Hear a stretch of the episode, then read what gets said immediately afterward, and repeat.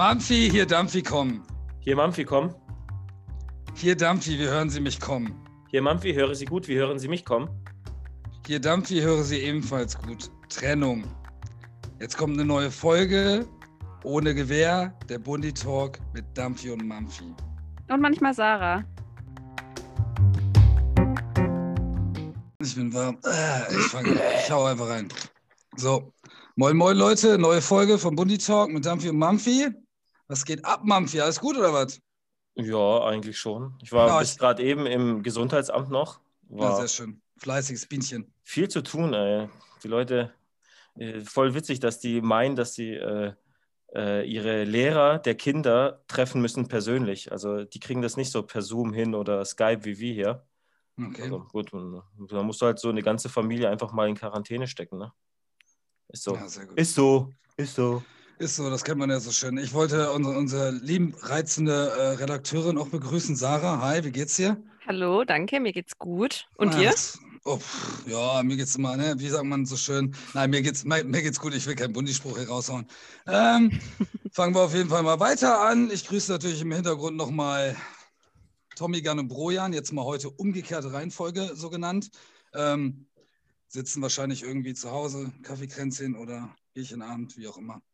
Aber auf jeden Fall schön, dass äh, die im Bereich sind irgendwo. Ähm, wir haben auf jeden Fall einen Gast. Ich stelle den auf jeden Fall mal vor. Das ist der Herr Leutnant. Ich sage mal Kampfi. Kampfi hört sich ganz cool an eigentlich. ähm, ähm, erstmal hi, ich hoffe, dir geht's gut. Ja, natürlich. Schlechten Menschen geht's immer gut. Ich habe keine Scheu, den Spruch auszuhauen. Ja, sehr schön. Das ist der schönste Spruch. Ähm, ich würde einfach mal ganz kurz mal was zu deiner Person sagen, weil wir haben einen Lebenslauf von dir gekriegt, oder Vita heißt es bei der Bundeswehr. Ähm, ich, ich, ich lese mal vor und dann habe ich mal ein paar Fragen. Ist das in Ordnung? Ja, ne? Ja, natürlich, hau raus. Okay. Knackige geboren bis äh, 1992. Das ist natürlich schon mal äh, bist ein junger Hüpfer noch in meinen Augen, ne? ähm, Hm, Abitur, A- Abitur 2012 in München, naja, ist auch schön. Auch, äh. Alter, da habe ich schon zehn Jahre gearbeitet. Krass, da war ich auch schon. Wie lange war ich denn schon bei der Bundeswehr? Fünf Jahre. Oh Fünf Jahre. nein. Krass. Ähm, genau, okay, kommen wir weiter. Dann hast du mal ein bisschen probiert zu studieren, so Jura und so. Dann hast du dir gedacht, das lasse ich mal Probiert. lieber. Ne? Ähm, okay, kannst ja nochmal drauf eingehen, aber dann hast du endlich, endlich 2015 den Entschluss gefasst und bist zur Bundeswehr gegangen.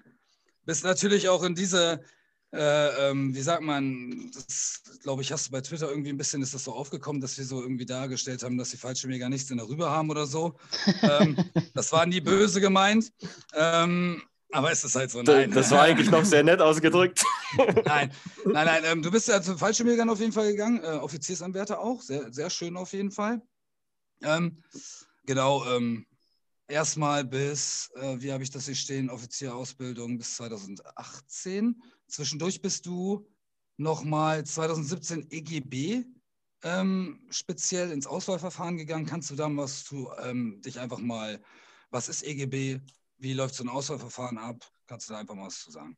Ja, natürlich. Also EGB steht für erweiterte Grundbefähigung. Ähm, das ist letztendlich eine Spezialeinheit, möchte ich jetzt fast nicht sagen. Das Wort ist immer so vorbelastet dann gibt es immer gleich Neiddebatten. Äh, Nochmal eine spezialisierte Einheit innerhalb der Fallschirmjägertruppe. Wir gehören zu den spezialisierten Kräften des Heeres. Ähm, sind letztendlich einfach nur auf den allgemeinen infanteristische Befähigung, die wir alle haben oder die wir alle mitbringen sollten als Fallschirmjäger, nochmal zusätzliche Lehrgangsmodule aufgebaut. Ähm, davor selektiert im Rahmen von einem zweiwöchigen Auswahlverfahren, beziehungsweise eine Woche Vorbereitung, dann eine Woche Auswahlverfahren, wo man halt die typischen Bundeswehrsachen machen muss, die man in so einem Auswahlverfahren macht. Den, lustigen äh, 7000 Meter Lauf mit 20 Kilo Gepäck, äh, einer Durchschlagephase von 48 Stunden, ähm, die Hindernisbahn, einen Hallenparcours, Schwimmen muss man auch, äh, meistens ja auch in Kleidung, damit es besonders ekelhaft wird. Genau, das, ja, das habe ich 2017 gemacht, Genau. ähm, auch erfolgreich und konnte deshalb nach meiner regulären Offizierausbildung als Fallschirmjäger dann direkt äh, in diese EGB-Pipeline nennen wir sie, also in die aus Mhm. spezialisierte Ausbildung starten. Okay, cool. Ähm, hast du da studiert davor nochmal bei der Bundeswehr? Hast du studiert bei der Bundeswehr? Nee, ich wurde nur zwischengepackt an der Uni. Also es ist ja so, dass die Bundeswehr sehr, sehr ungern äh, Offiziere ohne Studium ähm, einstellt. Genau. Für mich war allerdings, nachdem ich äh, Jura studiert habe, sehr, sehr lange und dabei immer dicker wurde und gemerkt habe, oh, diese, diese Schreibtischarbeit, das ist nichts für mich, war eigentlich klar, dass ich nicht nochmal studieren möchte. Das passt einfach jetzt nicht in, in meinen Lebensabschnitt, nicht in meine äh, Vorstellungen gerade. Musste dann aber erstmal noch diesen Antrag stellen, dass ich wechseln durfte von äh, Offizier mit Studium als Mhm. den ich eingestellt wurde, zu Offizier ohne Studium. Und äh, ja, wurde dann nochmal sechs Monate zwischengeparkt an der Uni, bis das durchgegangen ist und durfte dann jetzt, äh, letztendlich als regulärer Offizier ohne Studium in den Mhm. 2 gehen. Okay, cool. Also kein Studienabbrecher, das ist mir sehr, sehr, sehr, sehr wichtig. Ich Ja, habe ja. zwar genügend Studien abgebrochen, aber niemals, weil ich es verkackt habe. Ja, ja. ja Nee, aber ich, ich, sag, ich hatte es auch schon öfters mal äh, bei Twitter oder so gesagt, aber ich finde halt wirklich, die Offiziere ohne Studium sind die, mit denen ich die Mhm. besten Erfahrungen gemacht habe. Das ist leider so. Ich weiß nicht, ob das Okay. daran liegt, dass die einfach mehr Truppenerfahrung haben und einfach nicht diese, sag ich mal, dieses äh, schwarze Loch haben, wo sie so lange weg waren und einfach Truppe nicht mitgekriegt haben und dann hier als die kindlichen Kaiser aus der Uni zurückkommen und meinen, sie können dem, was weiß ich, 50-jährigen Oberstabswirbel rumscheuchen. Ja. Das lassen die halt nicht zu. Ne? Und auch der 40-jährige Oberstabsgefreite äh, findet das auch manchmal nicht so cool. Ne? Aber das ist halt so, ähm, das lernen die dann auch mit der Zeit. Aber es ist, ich weiß nicht, also meine Erfahrung, ähm, ich habe das auch letztens so mal bei uns in der Teileinheit gesagt und da stand auf einmal der Chef in der Tür und sagt so, wie, wie, was? ich so, ja, ist das so, weil er uns erzählt hat, dass, ein, äh, dass wir jetzt einen Offizier kriegen, der ist jetzt auch schon da, äh, der halt noch äh, kein Studium und ich so, ey, das Mhm. sind die Besten. Ne? Und naja, da er Ja. Studien gemacht hat, fand er, hat ihn- hat ihn das halt so ein bisschen angegriffen, aber naja. Ja, ich glaube, man muss da ein bisschen trennen. Also, ähm, ich persönlich finde das Studium wahnsinnig wichtig für einen Offizier. Ähm, das ist auch mein Bild von einem Offizier. Der muss einfach mal äh, über den Tellerrand hinausgeschaut haben. Wie gesagt, ich habe ja auch lang genug studiert, um das zu machen, um sich mal ein bisschen mit anderen Themen zu beschäftigen außerhalb der Bundeswehr. Weil sonst, wenn es regulär ohne Studium wäre, dann wäre man arg jung, direkt von mit Abitur zur Bundeswehr, nach drei Jahren Leutnant in der Truppe.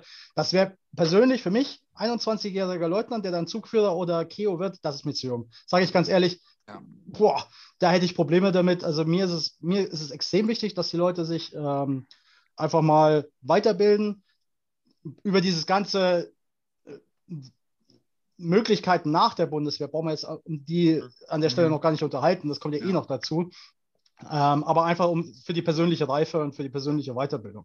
Was natürlich der Offizier ohne Studium, wenn er diese menschlichen Qualitäten mitbringt, Mhm. Äh, den riesen Vorteil hat, ist, dass er einfach sich viel mehr in seine Materie reinfuchsen kann.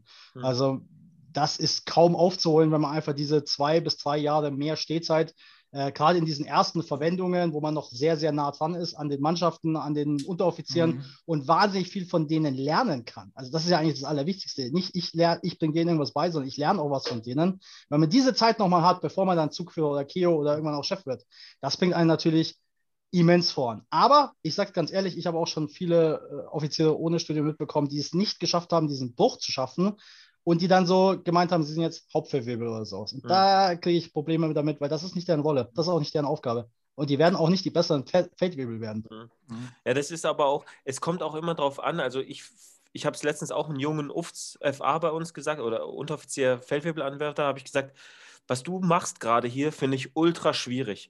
Du warst Hauptgefreiter bei uns hier in der Teileinheit und willst jetzt Mhm. Feldwebel werden.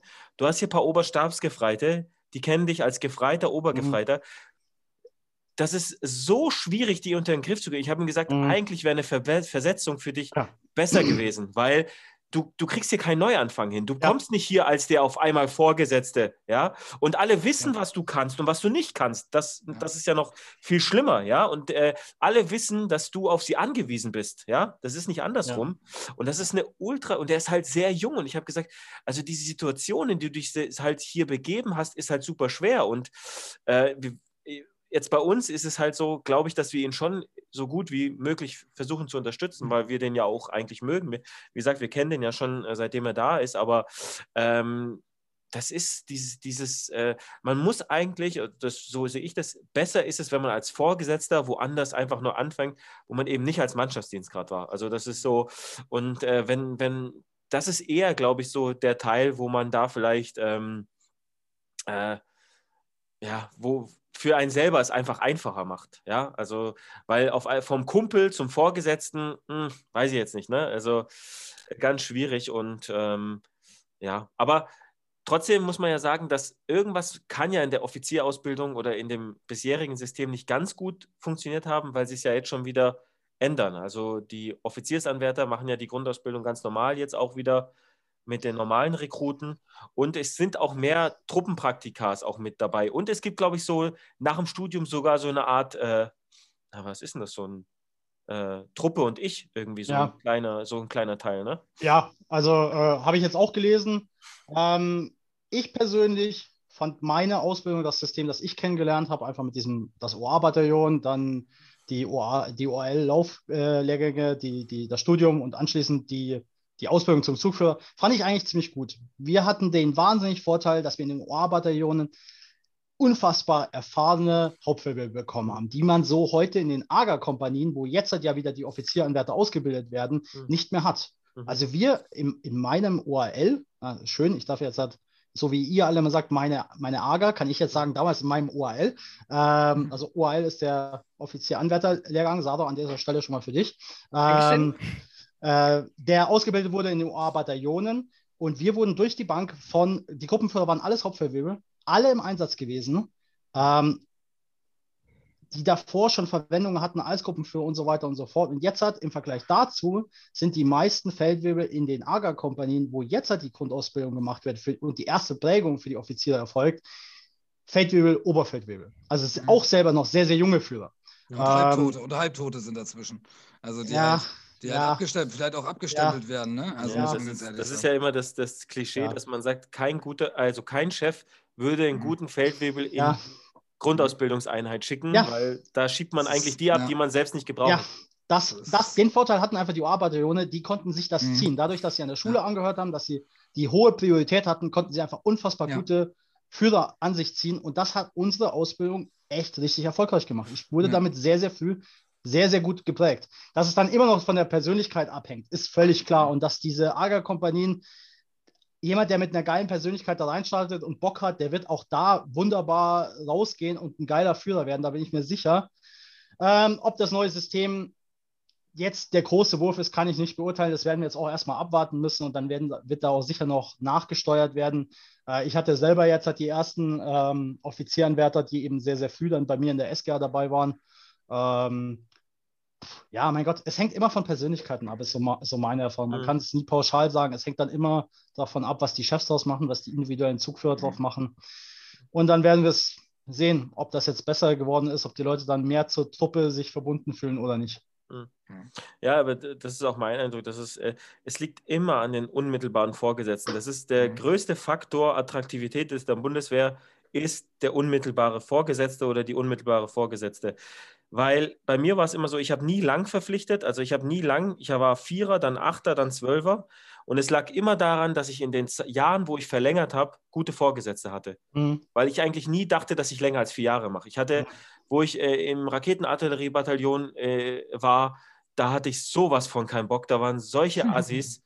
äh, ich hätte nie vorstellen können, dass ich mal länger mache. Ich hatte eigentlich die Tage schon runtergezählt. Ja. Und dann kam so eins nach dem anderen und äh, auf einmal waren da Leute da, äh, mit denen es funktioniert hat. Und dann war wieder Bundeswehr äh, mhm. ein Thema für mich. Aber äh, ich hätte nie gedacht, dass ich länger als vier Ma Jahre mache. Also, mhm. war, mhm. Und so, so habe ich halt meine Erfahrung damit gemacht und es lag immer an den unmittelbaren Vorgesetzten oder äh, nicht unbedingt immer in, also schon Vorgesetzte im Rahmen des Dienstgrads, aber nicht unbedingt in, äh, dass sie mir jetzt äh, vom Dienstposten her direkt vorgesetzt waren. Aber ein paar Vorbilder habe ich da schon kennengelernt. Und ähm, mhm. Ja, das war immer so für mich der Faktor, warum ich überhaupt verlängert habe. Mhm. Ne? Sonst wäre wär ich jetzt schon lange nicht mehr dabei. Okay, ähm, vielleicht ganz kurz auch noch zur Vorstellung, ähm, bevor Dampfi weitermacht. Du bist ja auch äh, hier bei Twitter ihr der äh, Master of Mimetic Warfare, glaube ich, hat letztens der Vimi, Vimipolis, die Marlene geschrieben oder so, glaube ich. Äh, das stimmt auch irgendwie. Also ähm, sind schon ein paar gute Memes dabei. Das hast du auch irgendwie bei Mail Twitter Deutschland gut etabliert. ne? äh, ja, ähm, aber das, äh, das ist echt, ja, auch ganz schön witziger. Aber äh, ich meine, der Content vielleicht äh, für die, die dich ja auch bei Twitter kennen, der Content ist halt schon äh, von ultra witzig zu ultra ernst und dann auch mal gemischt. Also ich finde das echt gut und ich folge dir da echt gerne. Ne? Mhm. Ähm, also, also ich finde dein Twitter-Account mit einem der besten bei Mill-Twitter, muss ich ehrlich sagen. Und ähm, deswegen, das, das macht eigentlich immer richtig Spaß. Äh, wir, die, die, die anderen beiden hier, die ich habe das Profilbild, ich habe das Profilbild gesehen, das ist der Pumuckel-Style, ne? mit, äh, Fall, mit der Falli-Mütze, sage ich immer so schön.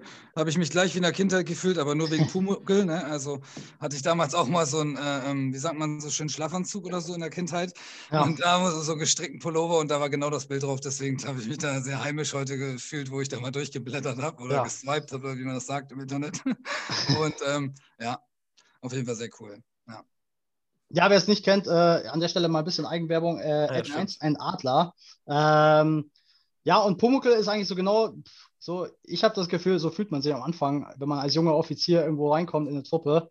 Ähm, so zwischen, äh, ich gehe allen auf die Nerven und äh, jeder will irgendwas von mir, aber ich weiß nicht so richtig, was ich machen soll. Mhm, und okay. wenn ich was mache, dann habe ich irgendwas ausgeheckt und äh, äh ich fühle mich ja meistens nicht als Übeltäter, aber anscheinend bin ich es ganz, ganz oft. ähm, nee, von daher fand ich das immer passend. Und wie gesagt, dieser, ja, dieses Twitter-Ding, das ist eigentlich auch eine Möglichkeit. Mir ist es einfach persönlich wichtig, ähm, nachdem die Bundeswehr in den letzten Jahren sehr, sehr, ich finde das gut, sehr, sehr professionell geworden ist in der Art der Werbung, die wir machen, ähm, mit von die Rekruten bis über Plakatwerbung bis hin zu diesen ja, Social Media, Shotgun-Werbung. Das finde ich alles richtig gut und finde ich richtig wichtig, weil wir brauchen unfassbar viel Nachwuchs. Gleichzeitig möchte ich aber auch nicht, dass so die, die authentischen Stimmen aus der Truppe irgendwie verloren gehen, weil ich glaube, der Job ist zu wichtig und dieses Leitbild des Staatsbürgerinnenuniforms ist auch zu wichtig, als dass diese kritischen Stimmen aus der Bundeswehr nicht auch irgendwie in diese Debatte mit reinkommen, dass man immer bisher vom alltäglichen Wahnsinn, sage ich jetzt mal, im Dienst und auch so ein bisschen von den Kinken, die die Institution Bundeswehr oder auch die Leute äh, immer noch haben, dass man darüber nicht auch redet. Mhm. Also wie gesagt, weil sonst, sonst kippt es schnell in Richtung Whitewashing. Also da kann die Institution Bundeswehr nichts dafür, weil das ist nicht deren mhm. Aufgabe. Das kann, das kann man auch nicht erwarten. Äh, das müsste schon eine sehr, sehr großartige Institution sein, die sich selbst einerseits bewirbt, gleichzeitig auch noch extrem selbstreflektiert, kritisch mit sich umgeht das ist unsere Aufgabe als Soldaten, dass wir kritisch mit unserem Dienstherr umgehen und uns mit uns selber ins Gericht gehen. Mhm. Und ja, auf eine lustige Art und Weise, so ein bisschen auch als, ja, keine Ahnung, äh, wenn, wenn mir langweilig ist, habe ich eben dieses Twitter-Ding für mich entdeckt und äh, mhm. Memes sind so meine Art und Weise, vielleicht eine Mischung aus Kritik vorzubringen, gleichzeitig aber immer noch eine lustige Seite daran zu finden, weil man sollte auch um Gottes Willen nicht alles immer so ernst nehmen. Das ist, glaube ich, eins unserer Hauptprobleme in der Bundeswehr, dass wir uns mhm ganz oft zu ernst selber nehmen. Aber nochmal eins zu dem, zu dem Twitter und eins muss ich ja sagen, dass äh, du ja oft Themen anpackst, die mir sogar zu heiß wären und einfach mal raushaust. Also das ist genial, weil irgendjemand muss sich das auch mal trauen. Also das ist ja, das sind ja, das ist ja immer, äh, also auch bereit, sich mal zu streiten, ohne dass man sich danach aber, äh, dass man danach direkt als Feinde auseinandergeht. Ja, mhm. das muss ja nicht sein, aber ähm, aber das, das, äh, das, das sind schon ein paar Sachen manchmal dabei, wo ich denke, wow, normalerweise hier, jetzt müsste die Super Cancel Culture anfangen. Das war's jetzt mit 1-1 ein Adler. Ciao, der ja. braucht einen neuen Account. Aber bis jetzt noch da, alles gut. Ja, bis jetzt bin ich noch da. Ähm, wie gesagt, das hat Anonymität ganz, ganz wichtig. Nein, oh, ja. äh, nein, man muss da irgendwo auch dazu stehen. Klar, es ist alles ein bisschen leichter, wenn man es ähm, nicht mit Klarnamen macht. Das ist gut, das geht jetzt bei mir auch wegen, wegen der EGB-Verwendung sowieso nicht. Mhm. Ähm, da ist Persec einfach doch noch ein bisschen wichtiger. Ähm, aber Was ist Persec? Äh, Personal Security, also quasi ah, okay. mein, meine eigene Sicherheit oder die ja, von ja. Familie. Mhm. Ähm, dass das nicht jeder weiß, deshalb bei uns auch immer bei allen Videos immer die Masken vorm Gesicht, nicht nur mhm. wegen Corona, auch mhm. ganz wichtig, Leute, Maske aufsetzen, aber äh, generell immer mit Maske vorm Gesicht und äh, ja, aber gleichzeitig, deshalb ist man Offizier, das ist das, das, Streit, das, das Leitbild ja auch der Staatsbürgeruniform, jetzt nicht nur für Offiziere, sondern für alle, dass man sich einfach auch ab einem gewissen Punkt mal streiten darf und streiten mhm. muss. Bekommst ähm, du denn, sorry, bekommst nee. du denn viel Gegenwehr auf Twitter auch? Also ich bin überhaupt nicht in dem Game drin, muss ich jetzt ehrlich mal sagen. Ich verbringe da sehr wenig Zeit auf der App. äh, weil ich es nicht so ganz check, aber kriegst du da dann viel Hate, wenn du hast ja relativ viele Follower? Äh, nee, also ich, gut, ich nehme es auch nicht so wahr. Äh, Okay. ähm, ich persönlich glaube, ich habe einen Menschen, den ich irgendwann geblockt habe, was mir Okay. zu doof geworden ist. Aber ansonsten sage ich, alles, was da an Argumenten dagegen kommt oder Widerspruch dagegen kommt, ist erstmal wichtig, weil ich mich persönlich in fast keinem Gebiet als Experte sehe. Ich sage immer, ich, ich bringe Steine vielleicht mal ins Rollen, weil ich sage, ich spreche das an, aber es gibt meistens schon 5000 deutlich klügere Leute als mich, die den Stein Mhm. davor schon angesprochen gespro- gestoßen haben. Ich spreche ihn vielleicht in einem anderen Setting nochmal an und in dieser Mild-Twitter-Blase wird er dann vielleicht aufgegriffen. Aber wie gesagt, ich, ich bin eigentlich selten irgendwie mit einem neuen Thema unterwegs. Ich greife immer irgendwas nur auf. Äh, und von daher halte ich mich auch nie für die abschließende Meinung, sondern ich glaube, wenn da ein Widerspruch kommt oder eine Ergänzung oder sowas, dann hat das immer einen Wert, weil ich ganz, ganz selten davon ausgehe, dass meine Meinung die richtige ist. Also ich glaube, dass es sowieso richtig und falsch seltenst gibt. Mhm. Ähm, und dass aber eher wichtig ist, dass wir uns innerhalb der Bundeswehr, dass wir uns innerhalb dieser deutschen Sicherheitspolitikblase einfach viel mehr auseinandersetzen müssen, weil dann kommen wir irgendwann zu so einem, zu einem breiten Konsens. Klar, wenn das die, die normale Gesellschaft auch noch aufgreifen würde, das wär, Mhm. dann wäre es super. Ähm, aber wenn wir nicht innerhalb dieser Sicherheitsblase anfangen, dann, dann können wir, dürfen wir uns auch nicht beschweren, dass die normale Gesellschaft, die mit dem Militär überhaupt nichts am Hut hat, dass die das überhaupt nicht verfolgt, diese Debatten. Ja.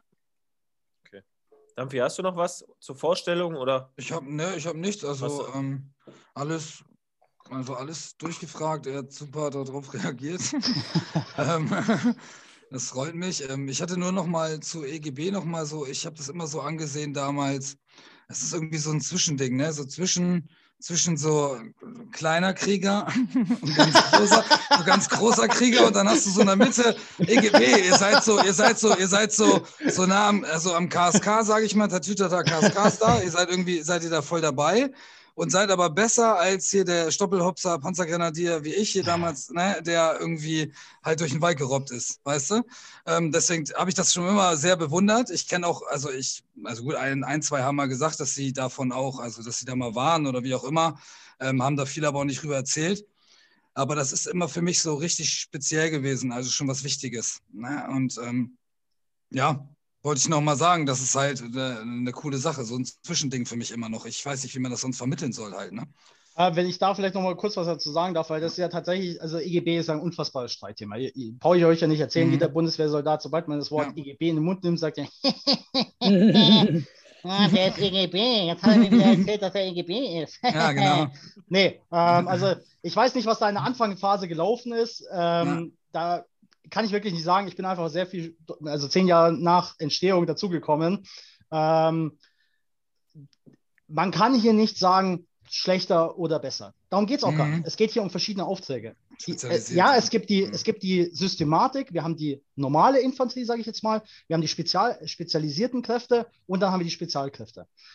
Klar kann man sagen, dass mit aufsteigender Reihenfolge die Leute einfach besser ausgebildet werden, weil sie intensiver Mhm. ausgebildet werden, weil die Ausbildungslehrgänge einfach deutlich länger dauern. Aber es geht hier Ja. nicht um schlechter und besser, es geht hier um völlig unterschiedliche Aufträge. Mhm. Und wer das verwechselt im Jahr 2021, Mhm. der ist bei allen drei Verwendungen einfach falsch, weil wir brauchen einander. Wir können, Das ist ein- also Der das ist dann im KS Gezi, der ist dann im Gezi. Nein, mein Scherz. auch den GC-Soldaten brauchen wir, weil ich, ich bin auf genügend Den Lehrgängen habe ich auch kennengelernt. Den habe ich auch kennengelernt wahrscheinlich. Ich bin auf genügend GC, äh, Lehrgängen angereist und das GC hat die Arbeit nicht Ja, gemacht und dann waren meine natürlich. Unterlagen nicht vollständig und das äh, Bürokratie, so läuft die Bundeswehr. ja. Nein, der Punkt ist, das KSK kann nicht alle ihre Aufträge wahrnehmen ohne spezialisierte Mhm. Kräfte. Spezialisierte und Spezialkräfte sind nicht Kriegs, wir sind nicht kriegsentscheidend. Wir können operative Erfolge herbeiführen, wir werden aber nicht den Krieg gewinnen. Den, um den Krieg zu gewinnen und vor allem auch um den Frieden zu gewinnen, sei es vom, von der äh, Counterinsurgency bis hin zum konventionellen Krieg, brauchst du immer Leute, Boots on the ground und zwar mit Masse. Und das sind wieder die Panzergrenadiere, das, Ja. sind die, das sind die Jäger, das sind die Gebirgsjäger. Gut, Gebirgsjäger, die sind eher ihre, ihre eigene Welt, weil die ja eigentlich auch sehr spezialisiert sind. Die sind ja auch nicht Ja. ähm, jetzt wirklich normale Infanterie, aber wir sind nicht dafür da, um eine Linie zu halten, irgendwo den, Ja. den, den Litauen zu verteidigen. Das können wir Ja. gar nicht. Dafür Ja, sind wir erstens viel zu wenige und dafür sind wir auch viel zu, äh, wenig gehärtet. Wir haben keine Autos dabei, mit denen wir äh, feindliche Panzer bekämpfen können. Das wird für uns echt unangenehm. Das wird auch fürs KSK unangenehm. Ja. Ja, und irgendwie hat ja trotzdem auch, also bei uns gibt es ja auch ähm, ich will das jetzt nicht direkt vergleichen, aber bei uns gibt es auch diese Joint Fire Support Teams und so, die ja auch so einen kleinen Sonderstatus in der Artillerie haben und die auch, äh, sobald ja. jemand sagt Joint Fire Support oder die haben das halt immer noch hier an der Seite, an ihrem Ärmel ja. mit dran, mhm. ist es halt immer so, ah, Joint Fire Support, ah, ihr kriegt alles ein bisschen früher als wir, ah, ihr habt gepanzerte Fahrzeuge, ja. ah. Ach so, ihr geht mit der Infanterie mit, ah, ihr seid mhm. richtig harte Leute. Aber mhm. die machen auch zum Teil äh, alle einen Einzelkämpferlehrgang, also die sind schon ein bisschen, ne, die sind, äh, das ja, gut, die Artilleristen, die Artilleristen Joint Fire bestehen den Lehrgang halt in EK meistens nicht, äh, aus meiner Erfahrung. Verwundert mich nicht. Es sind ja immer noch Artilleristen. Also. Ja, richtig. Deshalb haben wir falsche Mega unsere eigenen JTAGs, ähm, weil sonst würde es ja sowieso nicht funktionieren. Ähm, nein. Ja, genau. Es gibt immer Leute mit Sonderstellung. Das, das hat es mhm. auch schon immer gegeben und mhm. wird es immer geben. Ähm, die Frage ist, wie gehen die damit um? Dass mhm. man nur weil man herausgehoben werden muss aufgrund des Auftrags, heißt nicht, dass man abgehoben sein muss. Mhm. Ähm, das gehört ja. nämlich eigentlich auch zum ja. Profi dazu, dass man sagt, äh, dass man das auch erkennen kann. Jo, also ist ja beim JTAG genauso. Der JTAG kann da vorne schon rumschwirren. Das kann, das kann er machen und der geile Operator sein. Aber wenn da hinten nicht der Artillerist sitzt an der Kanone und irgendwas schießt, ja. dann hat der JTAG halt auch nichts zum Schießen. Und wenn der Pilot nicht drüber fliegt, dann hat er auch nichts zum Droppen. Mhm. Also wir sind alle aufeinander angewiesen und ja. das ist eine der wesentlichen Lektionen, die ich auch versuche in der SK zum Beispiel meinen Jungs gleich beizubringen ja, ihr seid, ihr macht was Besonderes, aber ihr seid nichts Besonderes. Und nicht verwechseln. Mhm. Okay, äh, jetzt, weil du doch mal vielleicht ganz kurz sagst, äh, deine Jungs, äh, gibt es auch Frauen bei euch? Ja, ja. Und das äh, ist für mich persönlich ja ein kleines Steckenpferd, wie du weißt. Mhm. Ähm, es gibt in der Geschichte des EGBs, wir sind jetzt ungefähr zehn Jahre alt oder ein bisschen, nee, 14, bald 15, sage ich, ähm, haben zwei Frauen das Auswahlverfahren äh, begonnen und auch erfolgreich bestanden. Das heißt, wir haben eine 100, also meines Wissens nach, eine hundertprozentige Besteherquote bei Frauen. Ähm, die sind jetzt anteilig in der Pipeline, in der Ausbildung, ähm, gehören auch nicht alle zu den falschen Jägern oder gut, alle, beide. Ähm, aber es gibt auf jeden Fall schon Frauen, die das Auswahlverfahren EGB bestanden haben und deshalb freue ich mich und bei Orientierungstagen bei äh, Rekruten habe ich auch schon immer dazu gesagt, wenn ich irgendeine Frau im Publikum sitzen sehe, hey, lasst euch nicht abschrecken, nur weil hier die Videos immer mit großen, breiten Männern sind. Mhm. Äh, lasst euch davon nicht abschrecken, weil wir haben auch große, breite Männer, die das Auswahlverfahren dann äh, heulend abbrechen, weil der Marsch dann zu schwer wird. Mhm. Wir hatten aber auch schon hier todesstumpfe Frauen dabei, die dann einfach durchmarschiert sind. Und das waren, die waren nicht die große, kurzhaarige, äh, weißrussische mhm. Diskuswerferin, mhm. sondern das waren zierliche Mädels teilweise, die aber einfach so unfassbar Willen hatten und das durchgezogen haben. Ja. Und das ist, also wie gesagt, ich hatte letztes Jahr selber, als ich das Auswahlverfahren vorbereitet habe, hatte ich selber eine dabei, die das auch dann durchgelaufen ist. Und das ist für mich eine Riesenfreude, weil ja, also wir brauchen Nachwuchs und wir können nicht einfach 50 Prozent der Bevölkerung als Nachwuchs ausschließen, dann kommen wir nicht mhm. weit. Ja. Okay, dann lass uns ganz kurz nochmal bei den Fallschirmjägern bleiben. Äh, weil wie du dich ja ein bisschen selbst eingeladen hast, war ja, die, war ja unser, unser, okay. Unser, okay. unser, unser Teaser, unser Teaser mit, mit Sascha, wo, wo wir darüber gesprochen haben, ganz kurz, wo wir dich ja getriggert haben eigentlich und so ein bisschen in die Falle gelockt haben. Danach habe ich ja direkt geschrieben, ja, Logo, Randa, ne? Randa, Randa, Miranda. Nee, aber ähm, äh, das, das ist, ich meine, das hat mir ja ein falscher Mega-Hauptmann erzählt. Ich kannte das doch als Obergefreiter nicht. Wie kommt dieses Gerücht, Fallschirmjäger wären ein bisschen hohl oder wir brauchen halt Leute, die nicht denken, sondern aus Flugzeugen springen? Und zweites Klischee, Fallschirmjäger, wird nur noch Russisch gesprochen. ähm, also diese, ich fange hinten an, dieses mhm. Klischee mit den, dass die, ich glaube, das ist ja eigentlich generell für die Infanterie, also korrigiere mich dafür, aber ich glaube, bei den Panzergrenadieren gab es das ja auch sehr, sehr lange, ähm, es gab halt einfach diese Spätaussiedler äh, in, in Deutschland, deren Kinder eigentlich reihenweise einfach zur Bundeswehr geschickt wurden. Äh, und die sind auch mit Masse einfach, ich glaube, das ist so kulturell bedingt, würde ich jetzt sagen, äh, sind die alle zur Infanterie gegangen. Und äh, waren auch jahrzehntelang quasi das Rückgrat unserer, unserer Infanterie. So die russischstämmigen, also ja, also Spätaussiedler, stämmigen äh, Russlanddeutschen ähm, denen du einfach alles befehlen konntest. Also ich hatte selber noch, als ich AGA ausgebildet habe, äh, mal sechs Monate lang hatte ich auch ein, zwei dabei. Ey, de, denen sagst du, grab da vorne eine Stellung, dann kommst du eine halbe Stunde wieder und die haben sich, die haben sich da Bälleparadies dann gegraben in der ja. Zeit, da äh, wackelst du, äh, da schackerst du mit den Ohren, wirklich. Ähm, mittlerweile wächst sich das aber auch aus. Also der Russenanteil bei uns ist deutlich zurückgegangen. Ähm, wir sind jetzt mittlerweile eigentlich relativ divers, wenn man das jetzt so sagen kann. Ähm, mhm. Was Nationalitäten angeht, ähm, gerade unter den Mannschaften. Je, Na, Nationalität ist ja falsch, weil Deutsch muss ja jeder sein, der hier dient, sondern äh, ethische Herkunft. Ja, ja richtig, okay, ne? ja, okay, richtig. ähm, auch, also da sind wir deutlich diverser mittlerweile. Ähm, und äh, vielleicht mit der Ausnahme vom Offizierkorps, das ist schon noch relativ biodeutsch. Mhm. mhm. Okay. Ja. okay. Ähm, zur ersten Frage. Ich kann es mir nicht erklären. Also, mhm. wo dieses Gerücht herkommt, ist mir völlig unverständlich, weil, also in meiner Erfahrung muss ich leider sagen, wir sind immer die, bei den Infanterieoffizieren immer so die kleinste Gruppe, die falschen Mega-Offiziere. Wir sind aber meistens die, die am meisten vorselektiert wurden. Also, weil es allein schon bei der OPZ für ähm, einfach die wenigsten Stellen für falsche Mega-Offiziere gab und mhm. später auch für, auf dem OL3 die Fallschirmjäger die kleinste Gruppe sind. Also bei uns, meiner Erfahrung nach, gerade bei den Offizieren sind eigentlich immer die Top-Performer. Also mhm. jetzt äh, muss ich jetzt einfach wirklich mal so sagen, ohne da jetzt überheblich wirken zu mhm. wollen, das ist einfach nur meine persönliche Erfahrung, dass wir vom Selbstanspruch, äh, sei es akademisch, sei es ähm, sportlich gesehen und sowas und auch von der, von der Performance später in der Truppe, den höchsten Peer Pressure haben, den höchsten Druck auf den Einzelnen und dass wir dadurch aber meistens auch die Leute kriegen, die darauf Bock haben. Also die dann auch performen wollen. Mhm. Woher dieses Gerücht kommt, dass die alle dumm sind, weiß ich nicht, aber ich bin ja auch selber einer. Also es kann auch einfach sein, dass ich es mhm. selber nicht beurteilen kann, weil ich ja selber drinstecke. Mhm. Ja, um aber... das zu testen, haben wir einen IQ-Test vorbereitet. ja, das wird nichts werden. nee, aber wie gesagt, weißt du, das ist halt etwas, was mich so am Anfang, das war noch Grundwehrdienstzeit, ich bin ja noch, ich bin ja mhm. noch gegen meinen Willen zu dieser Armee gekommen. Ähm, dass, dass einfach ein, also ein Haupt, Fallschirmjäger-Hauptmann, der jetzt einfach mhm. bei uns mhm. dann auf einmal so Abteilungsleiter war oder sowas, dann sowas einfach sagt, ne? Und äh, wir, äh, ich meine, damals die Grundwehrdienstleistenden kannten ja nichts anderes und dann hört man das so und denkt so, hä, warum erzählt er das denn, wenn das, wenn das nicht stimmt, ne? Aber wahrscheinlich ja. äh, ist es so, dass man irgendwann zu seinem eigenen Klischee wird, vielleicht, keine Ahnung. Ja, das stimmt schon. Also ich glaube, je weiter man sich von Fallschirmjägern entfernt, umso mehr wird man Fallschirmjäger, weil man mhm. das Klischee irgendwo bedient und damit auch so Stücke mhm. spielt. Also das stimmt schon, dass man, je, je, mehr man alleine ist unter anderen Truppengattungen, umso mehr mhm. spielt man und bedient man dieses Klischee. Mhm. Das, kann, das, das stimmt auf jeden Fall irgendwo. Ja, das ist auch, ein. Ja. ja, genau. Ja. Es ist auch, ähm, wo wir ähm, hier dieses ah, ZERKK gemacht haben. Wir haben mal Leute, äh, so Reservisten für den Kosovo ausgebildet, also mhm. so mit Checkpoint. Und da hatten wir auch Unterstützung von den Feldjägern. Ja. Und die haben uns auch gesagt, die asozialsten Feldjäger sind die, die nicht von Anfang an Feldjäger waren,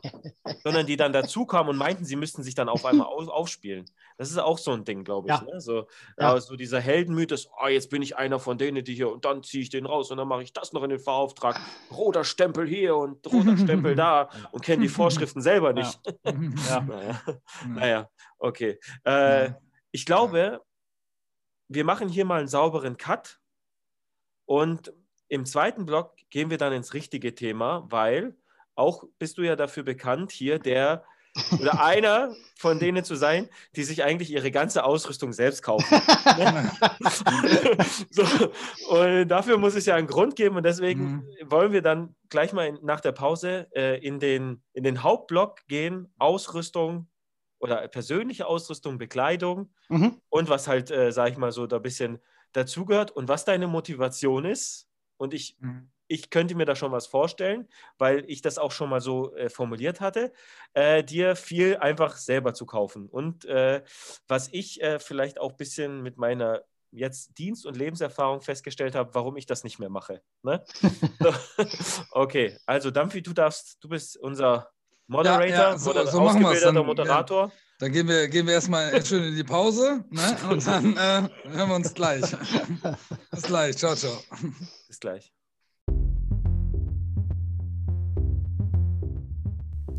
Hier Dampfi an alle kommen. In einer Pressemitteilung gab das Bundesministerium der Verteidigung am 16. April 2018 bekannt, dass Eberhard Zorn dem bisherigen Generalinspekteur Volker Wieker nachfolgen solle, der mit Ablauf des April 2018 in den Ruhestand trat. Am 19. April 2018 wurde Eberhard Zorn durch die ehemalige Bundesverteidigungsministerin Ursula von der Leyen offiziell in das Amt des Generalinspekteurs der Bundeswehr eingeführt und zugleich zum General befördert. Zorn forderte im September 2020 eine voll ausgestattete Bundeswehr. Bis zu diesem Ziel sei es noch ein Stück. Ende.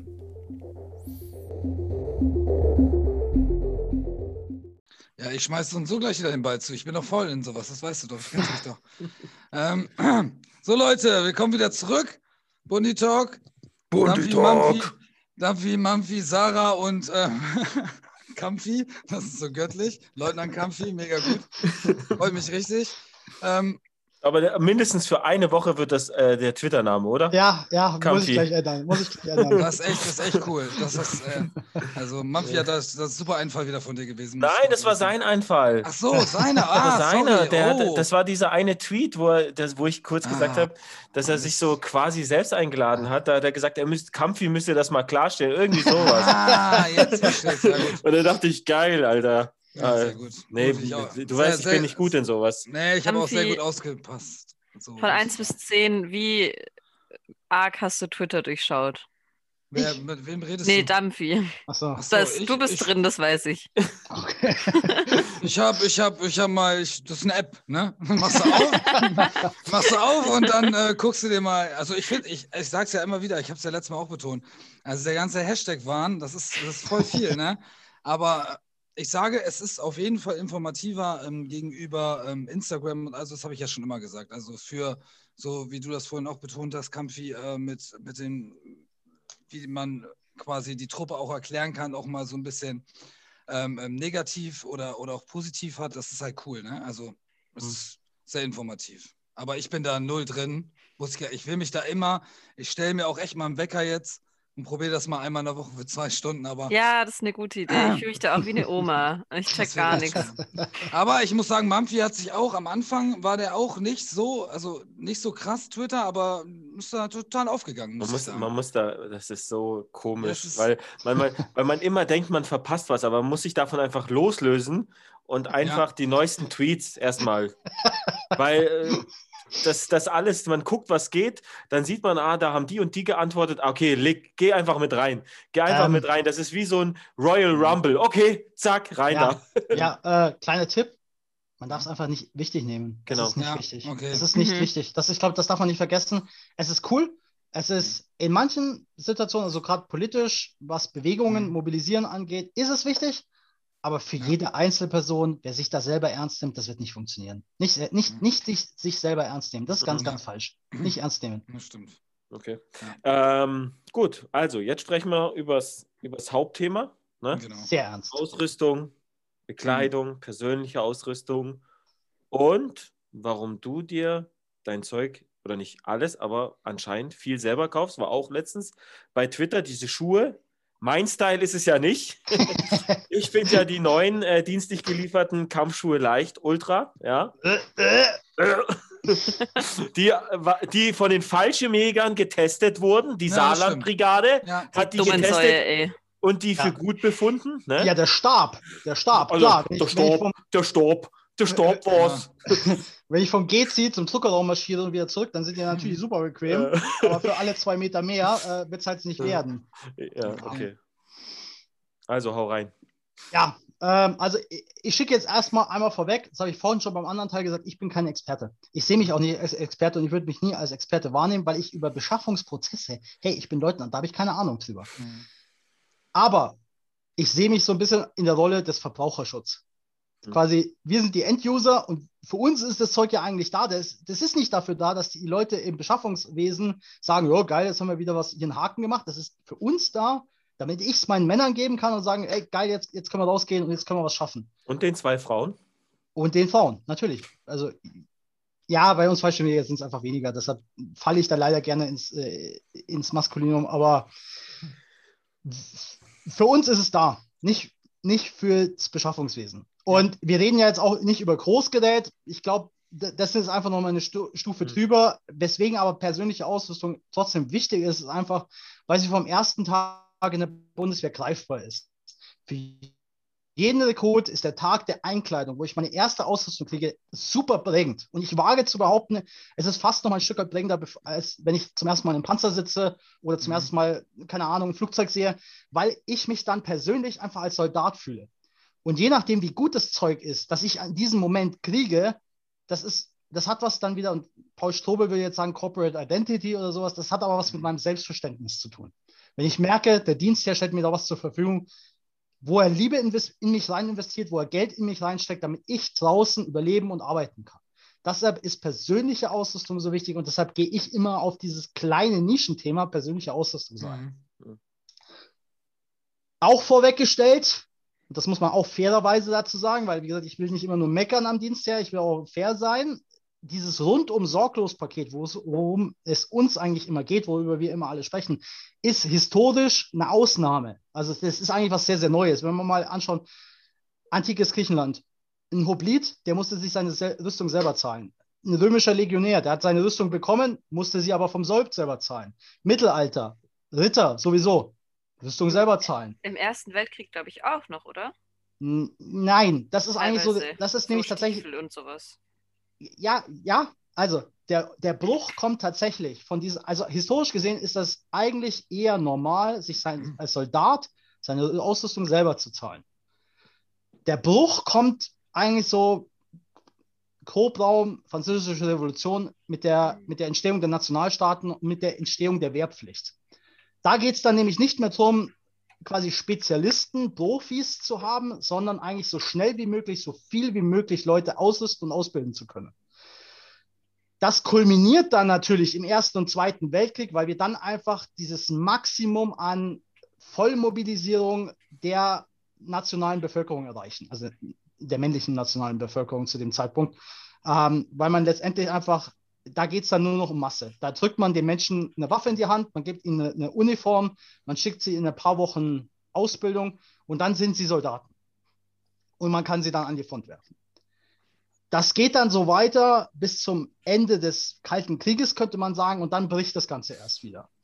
Seitdem erleben wir eigentlich immer mehr kleinere Armeen, ähm, hochtechnologisierte Armeen, ähm, und man spricht dann immer wieder von, ja, jetzt ist ja quasi die Infanterie ist ja jetzt tot, weil wir haben ja jetzt die super Kampfbomber und äh, Drohnen und was weiß ich.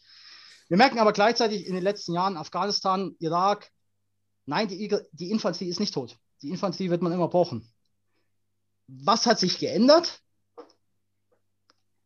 Was sich, der, der historische Bruch ist eigentlich, dass das Individuum mehr Bedeutung gewonnen hat. Also der Zweite Weltkrieg ist eigentlich so, der letzte Punkt, wo man sagen kann, der, der einzelne Soldat, zumindest im Westen, ist nicht wichtig. Es geht um, die, um das große Ganze. Und spätestens so seit den 70er Jahren, seit der 68er Bewegung, merken wir auch immer mehr in den Armeen, die Toleranz in der Gesellschaft für Gefallene sinkt rapide und gleichzeitig steigt der Wert des einzelnen Soldaten. Mhm. Deshalb sprechen wir ja auch immer mehr in der Bundeswehr, wir brauchen nicht mehr den den Rambo-Typ, sondern wir brauchen Spezialisten. Das ist ja was, was die Bundeswehr selber immer, immer wieder betont. Wir brauchen Spezialisten. Wir brauchen Spezialisten. Ja. Spezialist ist keiner, den du in zwei Monaten ausbilden kannst und dann verheizen. Dafür sind wir auch viel zu wenig. Wir haben 200 irgendwas 1000 Soldaten. Der Wert des einzelnen Soldaten ist enorm wichtig, ist enorm hoch. Und das haben wir in, in Afghanistan gemerkt. Wir hatten da, ich glaube, es sind zig hunderttausende Soldaten, die durchrotiert sind in diesen 20 Jahren, die in Afghanistan waren. Mhm. Wir hatten 60 Tote, Pi mal Daumen, und davon sind die Hälfte gefallen durch, durch Kampfanwirkung. Mhm. Und das hat uns aber eigentlich einsatztechnisch das Genick schon gebrochen, weil in der Bevölkerung die Toleranz für Tote so niedrig ist. Mhm. Und das ist eigentlich für mich der Punkt zu sagen, dem muss dann aber auch Folge geleistet werden, weil in der Denke, was persönliche Ausrüstung angeht, was Ausbildung angeht, sind wir da noch nicht angekommen. Wir sind in der, woher, woher kommt denn dieses, ja, äh, wir drücken dem eine Lochkoppel in die Hand und dann mhm. äh, und ja. G36 A0 Variante und dann soll er mal bitte machen. Mhm. da sind wir immer noch in der alten Denke. Da sind wir immer noch in der Denke der Massenherde, wo wir sagen, ja, wir haben unbegrenzt Soldaten und wir schicken die jetzt halt mal in das Haus rein und wenn da halt nur zwei rauskommen, ja, dann ist das so. Mhm. Das ist natürlich, damit unterstelle ich jetzt keinem Einzelnen was von und ich unterstelle auch niemanden, dass er, dass er jetzt seine Männer bereitwillig aufopfert. Mhm.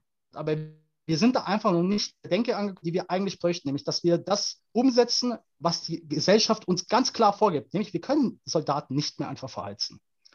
Jetzt habe ich das Glück, dass ich in diesem Bereich Spezial- und spezialisierte Kräfte bin. Und bei uns war das schon immer anders. Also es gibt Kommandoeinheiten, eigentlich seitdem es Armeen gibt. Das hat angefangen mit einfach, dass irgendein griechischer oder römischer Feldherr sich die besten Leute rausgepickt hat und gesagt hat, so, wir machen jetzt hier einen Nachtüberfall auf irgendein Lager. Dafür nehme ich mir jetzt die, meine besten Jungs und dann, ja, gib ihm. Das waren aber schon immer die Besten. Und diese besten Soldaten hat man auch immer Freiheiten gelassen, weil man wusste, a, die sind entsprechend ausgewählt. Ich nehme ja nicht den, den Blödian damit, sondern ich nehme eben meinen besten Mann. Das heißt, ich kann ihm vertrauen. Das heißt, ich brauche ihn, wenn er, wenn er sagt, ich will mein Schwert aber links tragen und nicht rechts, ja, dann, dann will er schon einen Grund haben.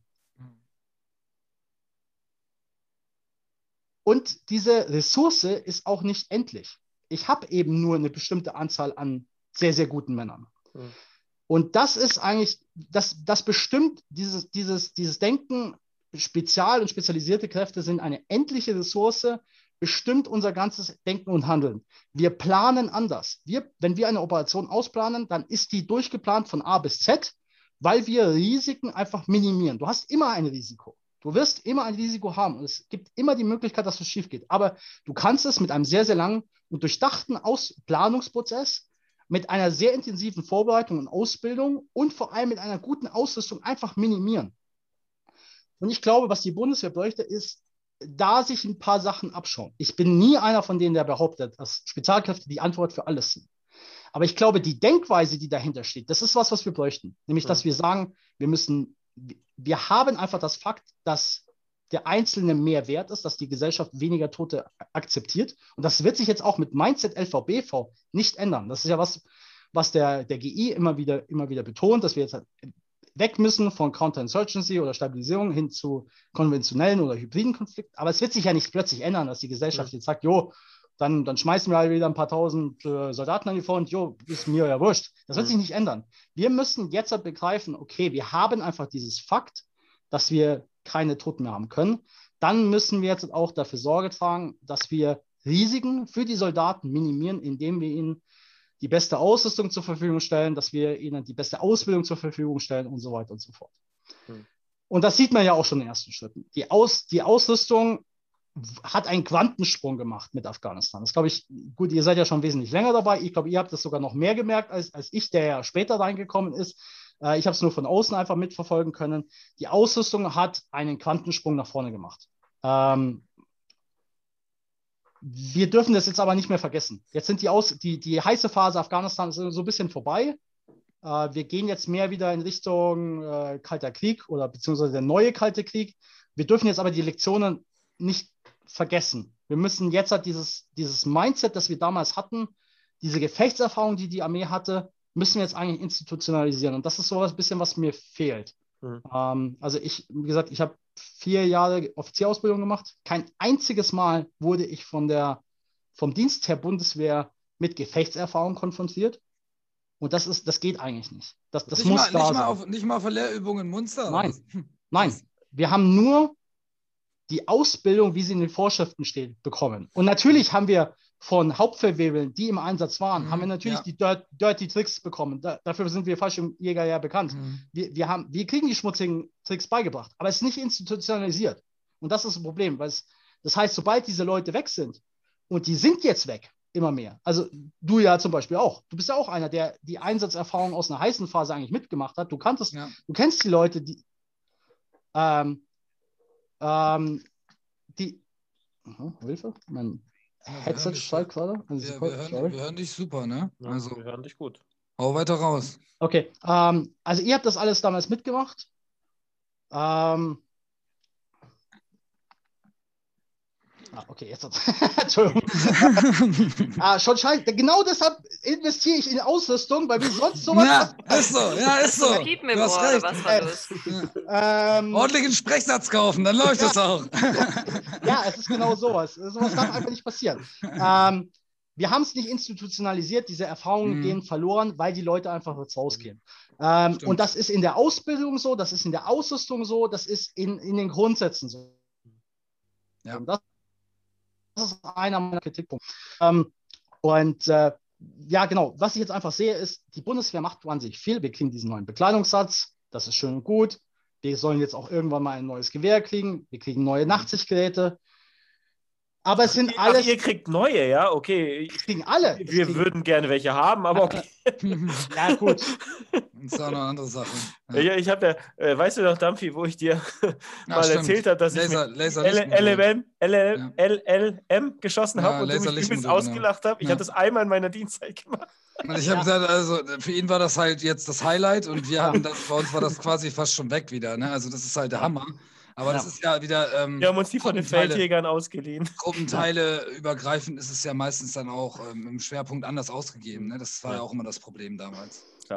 Ich, äh, ich muss ja auch, also jetzt auch, es geht ja auch darum, auftragsorientiert. Orientiert. also Genau. ähm, der Artillerist an sich äh, braucht vielleicht nicht unbedingt die, äh, die, die, die Smogjacke und die, die Smoghose, äh, wenn er da in seiner Feuerstellung oder in seiner generellen Stellung da rumläuft. Ja, also äh, wir führen ja nicht den Kampf an der, an der Frontlinie, sondern äh, unsere Position ist ja viel weiter, viel weiter hinten. Ne? Ja, ja, ja. Also ich glaube, der GI würde dich, würde ich jetzt halt sauber zur Sau machen, so wie er es bei den Flarakis auch schon gemacht hat. Mhm. Und, Ja, ich kann ähm, den auch zur Sau machen, dass ein Artillerieoffizier ein Fallschirmjägerbrett trägt.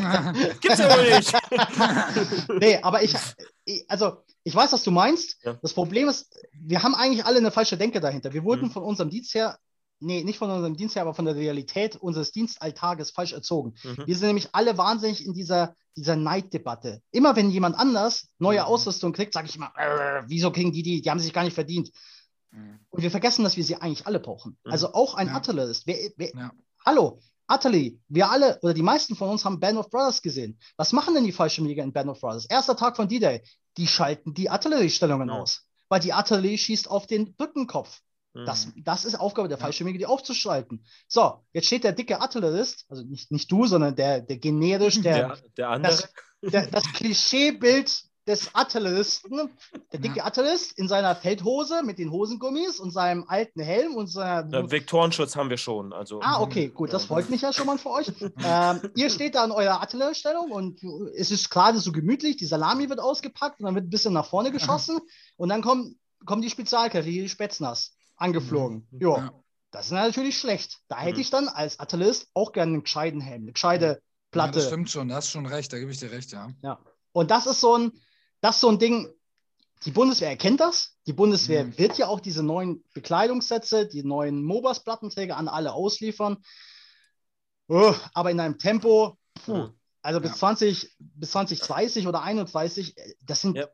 Wie viele Soldatengenerationen sind das? Wenn wir jetzt Ja. mal überlegen, die, der Ja. durchschnittliche Mannschaft da verpflichtet sich für vier, acht Jahre. naja, mittlerweile im Heer 10. 10 Ja, ist die okay. aktuelle durchschnittliche Verpflichtung. Okay, aber dann ist das ja auch schon eine Generation Mhm, von jetzt. auf Das ist eine. Generation, Ja. die gar nicht das von Ja. mitbekommen wird. Das ist einfach zu langsam. Das ist Mhm. einfach zu langsam, weil wir sagen, wenn wir jetzt wirklich Mindset LVB denken, Mhm.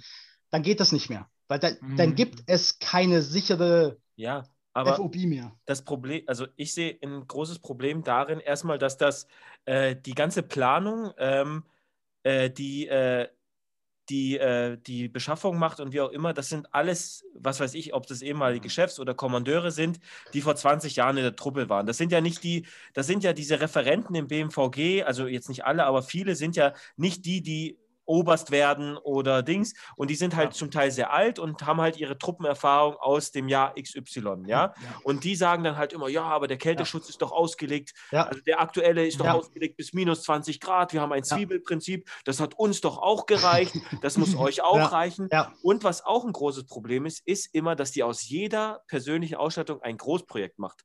Ja. Ich denke immer so, warte mal, da gibt es so viele Hersteller am Markt, ja? Warum nehmen wir nicht einfach zum Beispiel die falschen Mega, brauchen jetzt jetzt einen Helm, da gibt es die und die Firma, wir bestellen für die jetzt einfach mal diese Helme. Aber wir müssen doch nicht immer alles für die. Nächstes Jahr kommt vielleicht von der Firma ein anderer Helm, dann kriegt das die Panzergrenadiertruppe. Äh, dann kommt mal der Helm, dann kriegen die, aber die beschaffen ja immer alles für alle. Und dann immer das große Projekt mit den großen Millionen, anstatt einfach mal vielleicht immer mal peu à peu alles nach und nach. Ja. Sagen die, der Helm muss wieder für alles passen. Die, die Diskussion in diesen beschissenen Helm, die Leistungsbeschreibung, die ist so lächerlich. Mhm. Dieser Helm muss funktionieren für Skifahren, dieser Helm muss funktionieren für Motorradfahren. Die, also diese Leistungsbeschreibung und dann kommen die Hersteller und sagen, ja gut, ja. aber wenn du so einen Helm willst, dann brauchen wir erstmal 20 Jahre Entwicklungszeit. Aber nimmst ja. und das ist ja das, was ich an den neuen Schuhen mag, ja, auch wenn die vielleicht äh, deinen Qualitätsanspruch nicht ansprechen, aber sie sind marktnah beschafft. Ja. Ja. Sie sind marktnah beschafft. Sie sind ungefähr das, was schon mal da war. Die Leistungsbeschreibung für den Berghaus-Nachfolger, was das Ding alles leisten muss, ja. konnte, das hat aus, dem, mhm. aus einem Rucksack, der vielleicht 15 Prozent weniger konnte, den es schon am Markt gibt, aber 5000 Prozent mehr Kosten gemacht, ja? ja? weil die einfach Leistungsbeschreibungen so tun, als wären wir wirklich die ganze Zeit weltweit unter jeglichen klimatischen Bedingungen unterwegs, ja. ja? Und ich glaube, es wäre halt günstiger und besser, wenn wir wirklich mal zu sa sagen, okay, wir beschaffen das und das, jetzt sind wir den und den Auftrag, okay, wir haben das und das in Deutschland an klimatischen Bedingungen, das ist halt so ein Deutschland-Ding, schlimmer wird es nicht, ja, äh, und, aber das ist halt immer, jedes, jede persönliche Ausrüstung wird auch zu einem Großprojekt. Und ja, jetzt will ich schon, also das ist so, so, so zwei meiner Eindrücke, äh, die ich so problematisch finde. Also ich habe ja vorhin gesagt, ich bin kein Experte für Beschaffungswesen, deshalb kann ich dazu auch nicht so viel sagen. Aber ich, mhm. also was mir dabei auffällt, und da hast du einfach recht, ist, ähm, es dauert wahnsinnig lange mhm. und es ist meistens nutzerfern. Ja. Also du hast gerade Beispiele genannt, ähm, Dinge, die dann die eierlegende Wollmilchsau. Mhm. Das Komische dabei ist, und das, das kann ich sagen, weil also das ist ja Allgemeinwissen, es gibt vier Befähigungsstufen. Ähm, Stufe 4 sind die Spezialkräfte, 2 sind die spezialisierten Kräfte, 2 äh, sind Infanterie und so weiter. Und dann kommt 1, das ist so die pff, SKB, keine Ahnung, Menschen, die fast nicht draußen sind, geht die Soldaten. ähm, also wir haben da eigentlich schon vier Abstufungen, aber wir machen effektiv immer zwei. Mhm. Wir machen nur zwei. Mhm. Es gibt nur Spezialkräfte und alle anderen. Und wir mhm. suchen Waffen, die vom EGB-Soldaten bis zum GC-Mokli für alle gleich sind. Mhm. Und das ist sowas, also ja, es setzt sich dann meistens anders um, weil die IGB-Soldaten dann meistens das neue Zeug als erste kriegen. Deshalb haben wir ja. effektiv auch wieder eine Abstufung. Aber von der, vom Beschaffungswesen haben wir, wie du, wie du sagst, wir, wir wollen immer die eierlegende Wollmilchsau. Und das macht wenig Sinn. Also einerseits haben wir wirklichkeitsfremde oder nutzerfremde Beschaffung. Das ist ja auch zum Beispiel jetzt hat, äh, mein Kritikpunkt an dem neuen Nachtsichtgerät, der NV33 zur Lucy. Wir haben effektiv überhaupt keine Veränderung beim, beim Seefeld. Also das, die Lucy, glaube ich, ich, irgendwie, die ist um die 40 Prozent Seefeld. Ja. ja, die NV32, die 20 Jahre später kommt, genau dasselbe. Da hätte jeder, jeder Soldat, jeder Infanterist, der einmal durchschaut, hätte sagen können, ähm, wo ist jetzt hier die Verbesserung? Das ist mhm. ganz klar. Also, also, das ist einfach nutzerfremd. Und, gleich, und das andere Problem ist einfach dieses, wir wollen immer zu viel für alle gleichzeitig und dadurch machen wir ein, mhm. ein Fass auf, das können die mhm. Hersteller gar nicht leisten oder beziehungsweise das dauert dann einfach zu lange mit zu großen Kosten. Mhm. Was mich noch interessiert ist, woher kriegst du denn deine Ausrüstung, wenn du die privat kaufst? Also gibt es bei Globetrotter oder ähm, also? Da muss man jetzt halt zwei Sachen unterscheiden. Also erstens sei vorweggestellt, Ausrüstung kaufen bringt nichts, wenn ich mit meiner Ausrüstung nicht trainiere. Ich nehme lieber den Soldaten mit der Lochkoppel, der mit seiner scheiß Lochkoppel jeden Tag fünfmal trainiert, als den Soldaten, der sich den geilsten Shit kauft, aber damit nicht trainiert. Das wird nicht funktionieren. Wie du ähm, kämpfst. Ja. ja, genau. Und das ist, und das ist, glaube ich, so der, der Riesenvorteil, den ich habe, einfach mit unseren Mannschaften. Wir haben, wir haben einfach Leute, die Bock haben und die ein Mindset mitbringen. Das sind alles Perfektionisten, was ihre Ausrüstung angeht. Ja. Die sind halt dementsprechend auch selektiert und werden dafür auch besser bezahlt. Die kaufen sich ihre oder ich auch, klar, man kann Probleme lösen, indem man Geld draufschmeißt. Man kann auch nie vom Dienstherr erwarten, dass der Dienstherr die 100% Lösung zur Verfügung stellt. Das geht gar nicht. Das kann er nicht leisten. Wenn man die, wenn man die 100% Lösung möchte, kann man einmal kann man es einmal lösen, indem man Geld draufschmeißt und dann aus allen Herren Ländern über die verschiedenen Anbieter für taktische Ausrüstung aus dem Internet einfach sich sein Zeug zusammen kauft. Aber was ich eigentlich viel geiler finde, und das, das machen unsere Mannschaften ganz, ganz viel, ist sich selber bauen. Wir haben vom, vom Bastler, der sich sein Zeug selber näht, bis hin zur, Ja, cool. zum, zur. Stabsgefeiten, die sich mit dem 2D-Drucker Clips bauen, um die Preacher-Tools perfekt an den Plattenträger anzubringen. Haben wir alles dabei. Und das ist eigentlich das, was ich am allerliebsten sehe, weil da merkt man, wow, geil. Die Jungs, die haben nicht um 16.30 Uhr Dienstschluss, sondern die setzen sich dann hin und basteln und fertigen ihre Ausrüstung Und so lange. Mädels. Ja, Da kann ich Sie sagen, die habe ich noch nicht gesehen, live in Action. Ne? äh, ich kann nur über meine Kompanie sprechen, oder beziehungsweise über die Leute, die ich kenne. Ähm, aber da weiß ich halt einfach, die setzen sich hin und arbeiten so lange mit ihrer Ausrüstung, bis sie jeden Handgriff einfach perfektioniert haben. Und da müssen wir hinkommen. Da müssen Ja, wir eigentlich hinkommen. Ja. Das geht nicht mit allen, das kann gar nicht Mhm. mit allen funktionieren. Aber das, was man immer so belächelt an EGB, an KSK, die haben, die nehmen immer das Beste der Besten und Mhm. behalten sie sich für die Besten. Ja. Nee, das müssen wir eigentlich bei allen sehen. Ich hätte auch gerne den Artilleristen, ich hätte gerne den Fernmeldetyp, der sich so lange mit seiner Ausrüstung beschäftigt und so lange auch Verbesserungsvorschläge macht, der eigentlich die ganze Zeit seinem Zugführer auf den Sack geht und sagt, hey, können wir das nicht so machen? Schau mal, das wäre viel besser, wenn wir, die- wenn wir die Kugel von da darüber stellen. Oder ich habe hier ein Ja, ja. Haltesystem entwickelt und ein Ladesystem, das würde viel schneller gehen. Können wir das bitte so machen, Herr Zugführer? Ja. Es setzt aber voraus, dass der Zugführer dann auch sagt, ja, du geiler Typ, natürlich Mhm. machen wir das so. Oder zumindest mal sagt, okay, wir probieren das mal aus. Ja. Wenn der Zugführer dann natürlich sagt, nein, das steht aber nicht in der Vorschrift. Auf welcher Seite haben Sie das denn Mhm. gelesen? Nee, das, das, das geht so nicht. Das können wir, haben wir ja noch nie so gemacht. Das machen wir nicht. Mhm. Dann wird es nicht funktionieren. Aber Ja. dann schneidet man auch einen der Grundvorteile, den die jungen Generationen, diese ganze Generation X, Y jetzt mitbringt, nämlich dieses Innovationsdenken.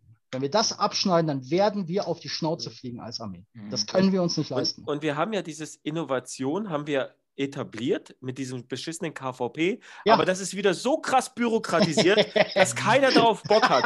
Ja, was die von einem fordern, was da in diesem Formular drin steht, wie viel Kosten kann man davon Ja. im Jahr Haushaltsmittel sparen, Ja. was ist das und das und man kriegt zwar immer einen Amazon-Gutschein, aber diese, diese, die machen alles für Stabsoffiziere, egal was man in der Bundeswehr findet, es ist nie für den Endbenutzer. Das ist ja auch das, was ich an den Ja. Vorschriften und Befehlen immer finde. Die sind nicht für den Benutzer oder für die Benutzerin geschrieben oder halt für den, für, für den Endkunden, sondern die sind immer für den beurteilenden Vorgesetzten geschrieben. Ach, guck mal, Herr Oberst, wie schön ich das gemacht habe. Kriege ich jetzt eine Note mehr oder Ja. so? So kommt mir das alles vor. Ja. Ja. Was, Ja. was ich glaube, was immer noch viele nicht verstehen, und ich glaube, deshalb, ich werde ganz oft belächelt und ich mache selber über Witze, Witze über mich beim Thema Ausrüstung.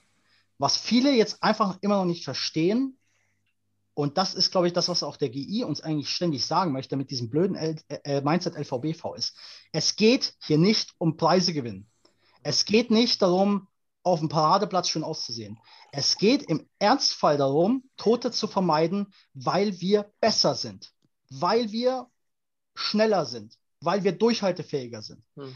Und Ja. deshalb, ich muss, auch, ich muss auch wirklich sagen, ich bin bei dem Thema verdammt ernst und ich bin auch ein Stück weit fanatisch, weil ich einfach mir die ganze Zeit vorstelle, könnte es sein, dass ich einen meiner Männer verliere, weil ich ihm irgendwas nicht erlaubt habe. Hm. Weil ich ihm weil ich ihm nicht erlaubt habe, die Kalintia statt irgendwie dem dummen alten Nesteschutz mit rauszunehmen und dann erfriert er, weil es fucking kalt ist. Und wie, ich war schon auf dem Charlie und ich habe schon mir meine Fingerkuppen so erfroren, dass ich kein Gespür mehr drin hatte. Ich, ich kenne meine Jungs und ich weiß auch, wie viel die mit ihrem Holster trainieren. Will ich in ein Haus reingehen und der erste Mann kriegt eine Kugel in den Kopf, weil er nicht fucking schnell genug war, weil die Ausrüstung nicht perfektioniert wurde. Entschuldigung für die Sprache, aber das ist einfach. Ist Mir ist normal das- hier, ist normal hier im Podcast. Unser Ja. Podcast ist als explizit ausgegeben. Ja. Also, Aber genau, aber genau darum muss es ja auch ja, gehen. du hast ja recht. Und ganz viele Ausbilder haben das immer noch nicht verstanden. Und wenn ich mir Mhm. aus anschaue, was da für Grütze teilweise an den Schulen ausgebildet wird, Mhm. nicht weil die Bundeswehr als Dienstwehr, als eine Institution schlecht ist, sondern weil es auf individueller Persönlichkeitsebene Befindlichkeiten Mhm. gibt. Von wegen, ja, das haben wir früher aber auch nicht so gemacht. Mhm. Da gab es nur das G, äh, MG2. Also brauchen wir das MG4 und die, was Mhm. weiß ich, das G so und so, das brauchen wir gar nicht erst mitnehmen. Das führt im schlimmsten Fall später zu Toten. Und das, da werde ich einfach, da werde ich fanatisch und Mhm. da werde ich, da, da sage ich einfach, das, das geht nicht mehr.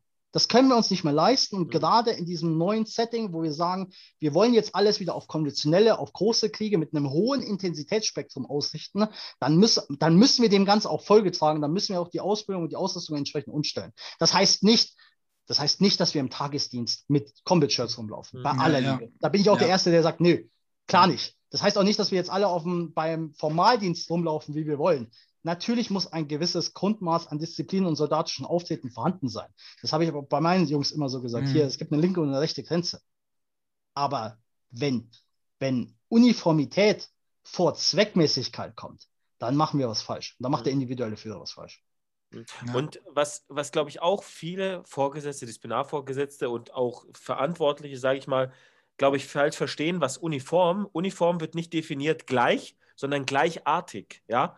Und auch wenn Sie sagen zum Beispiel, oh, das ist nicht, das ist nicht gleich, ja, weil der eine trägt den Hosengummi oder die, sag ich mal jetzt, den mhm. Vektorenschutz einen Zentimeter tiefer als der andere oder der ja. andere trägt. Ein Zivilist würde das trotzdem als Bundeswehrsoldaten oder Soldatin erkennen. Das ist doch, ja. also wenn, wenn man jetzt, wenn man jetzt die ganzen Facetten, die es gibt, wie man einen zum Beispiel Feldanzug oder Kampfanzug trägt, ja, nebeneinander stellt und da ist hin und wieder mal ein Smog dazwischen, ein Nässeschutz dazwischen, von außen würden immer noch alle sagen, die tragen die gleiche Uniform. Ja. ja? Und ja. das ist halt etwas, mhm. wo, wo ich sage, ähm, ich, ich gebe ja auch, also was mich zum Beispiel auch ultra nervt, ist, wenn Leute mit diesen olivgrün, äh, wer sind diese Windbreaker? da durch die Kaserne laufen, wo so ein Ach, die Soft halt, halt, halt, halt, die Softshelljacke meinst du? Nicht die, nee, nee, nicht die vom Dienstanzug. Ich meine, diesen, diese, nee, diese nee. olivgrünen, äh, so, ist es Softshell, ja? Ja, ja, das ist die neue Corinthia Spezialkraft, ja, ja. Ja, ja, und die laufen damit als Oberbekleider rum, wo ich denke, Alter, ja. Mann, ey. Ja, das, das, ist aber in der Vorschrift. Das ist aber in der Vorschrift, mein Freund. Echt? Ja, die, also wenn du, wenn es die, ähm, die graue Corinthia Softshelljacke ist, die du ah, okay glaube, sie meinst, die ist in der, in der Vorschrift drin, weil sie für Gebirgsjäger ausgegeben wird. Ah, okay. Ähm, von daher ist das eigentlich legitim. Ich mhm. weiß, es ist sehr, sehr ungewohnt, aber auch da müssen wir halt einfach ein ja, bisschen okay. tolerant sein. Die Leute wollen ja halt warm haben, äh, wollen nicht den ganz großen Nesselschutz rausholen, mhm. aber wollen es trotzdem warm haben auf dem Weg zur Küche äh, und das einfach mal mhm. leben und leben lassen. Ja. Also ich, ich erkläre ich, ich erklär jetzt mal kurz, was ich kurz vorher angeteasert habe, ist, äh, warum ich so ein bisschen weggegangen bin. Ich habe früher auch, also Schuhe immer schon, äh, mhm. äh, also als es die W9er Stiefel, die habe ich mir nie angetan, außer äh, beim Bataillonsappell oder sowas. Ähm, da hatte ich immer äh, am liebsten Hanwag, also das war meine Lieblingsmarke. Mhm. Ähm, ist eigentlich immer noch meine Lieblingsmarke. Ich finde auch, da kommt gerade keine andere Schuhmarke irgendwie hin von nee. Qualität. Ähm, aber ähm, ich habe den letzten längeren Übungsplatz. Wir waren eineinhalb Wochen zweimal eineinhalb Wochen ungefähr draußen. Ja? Mhm. Äh, war eigentlich auch richtig geil. Und den ersten, äh, weil wir tatsächlich auf der BRN gerade haben, äh, ein, eine Smogjacke und Smoghose, habe ich die ersten halb Wochen damit verbracht, hatte alles da drin. Ne? Und die, ähm, und die, die nächstes hatte ich einfach nur den Vektorenschutz, Feldjacke und äh, Tropenhut und was es alles gibt an und habe einfach für mich festgestellt, dass ich mich einfach viel freier in unserer Stellung bewegen kann. Mhm. Ich, hatte, ich hatte nicht mal Koppel an, ich hatte die Magazine, einfach weil ich eine extra große, also ja. gibt es auch in Zeltgrößen, äh, eine große Feldjacke mir einfach besorgt habe. Hier mit so, mit, die, mit äh, so ja, ja. Ringen drin, allem drum und dran, ne? klar, bei falschen Wegern abgeguckt. ähm, und ähm, und äh, und habe da einfach alles reingepackt in den Feldanzug und bin da ja. richtig durch die Stellung gelaufen, immer G36 ja. dabei, Helm mit, mit dem Karabiner dran. Ich hatte alles ja. dabei, um gefechtsfähig zu sein, aber ohne mich da irgendwie einzuschränken. Und wenn ich aber als Artillerist halt in der Stellung, im ganz normalen, wenn wir irgendwas vorbereiten, mit Smog bleibe ich in dem Tarnnetz hängen, da bleibe ich da hängen, mhm. weil diese Knöpfe, die sind gar nicht für meinen Auftrag gedacht, diese großen Knöpfe. Ich bleibe überall hängen. Ja.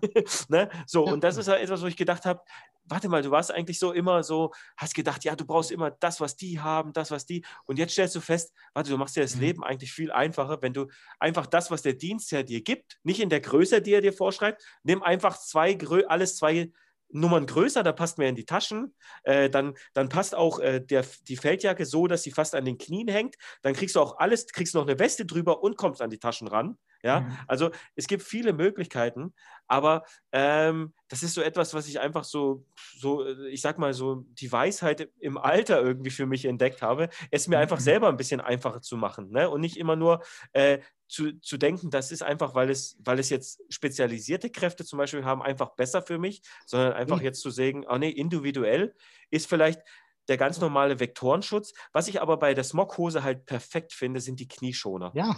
Also da kann man ja rumrobben und es tut nicht weh und man merkt den Unterschied sofort, wenn man wieder mit einer normalen Hose auf dem Boden, erstens wird sofort nass mit der Smoghose, das Nässe kommt da gar nicht durch so richtig durch diesen Knieschoner und man kann so viel machen, ohne dass man ständig wieder seine, seine äh, Sitzposition ändern muss, weil man wieder irgendwas Druckstellen hat oder was auch immer. Also das ist so eine, dieser Knieschoner bei dieser Smoghose ist wirklich Gold wert. Ne? Ja, also, ja das ein, aber das, das ist ja genau eigentlich ein ganz altes Prinzip. Hm. Survival of the Fittest. Und hm. Fittest nicht, so wie es ja gerne verstanden wird und in der Luftlandetruppe ausgelegt wird, nämlich der den größten Bizeps hat. Das hat nichts mit Fit Fitness tun, sondern mit Angepasstheit auf die individuelle Situation.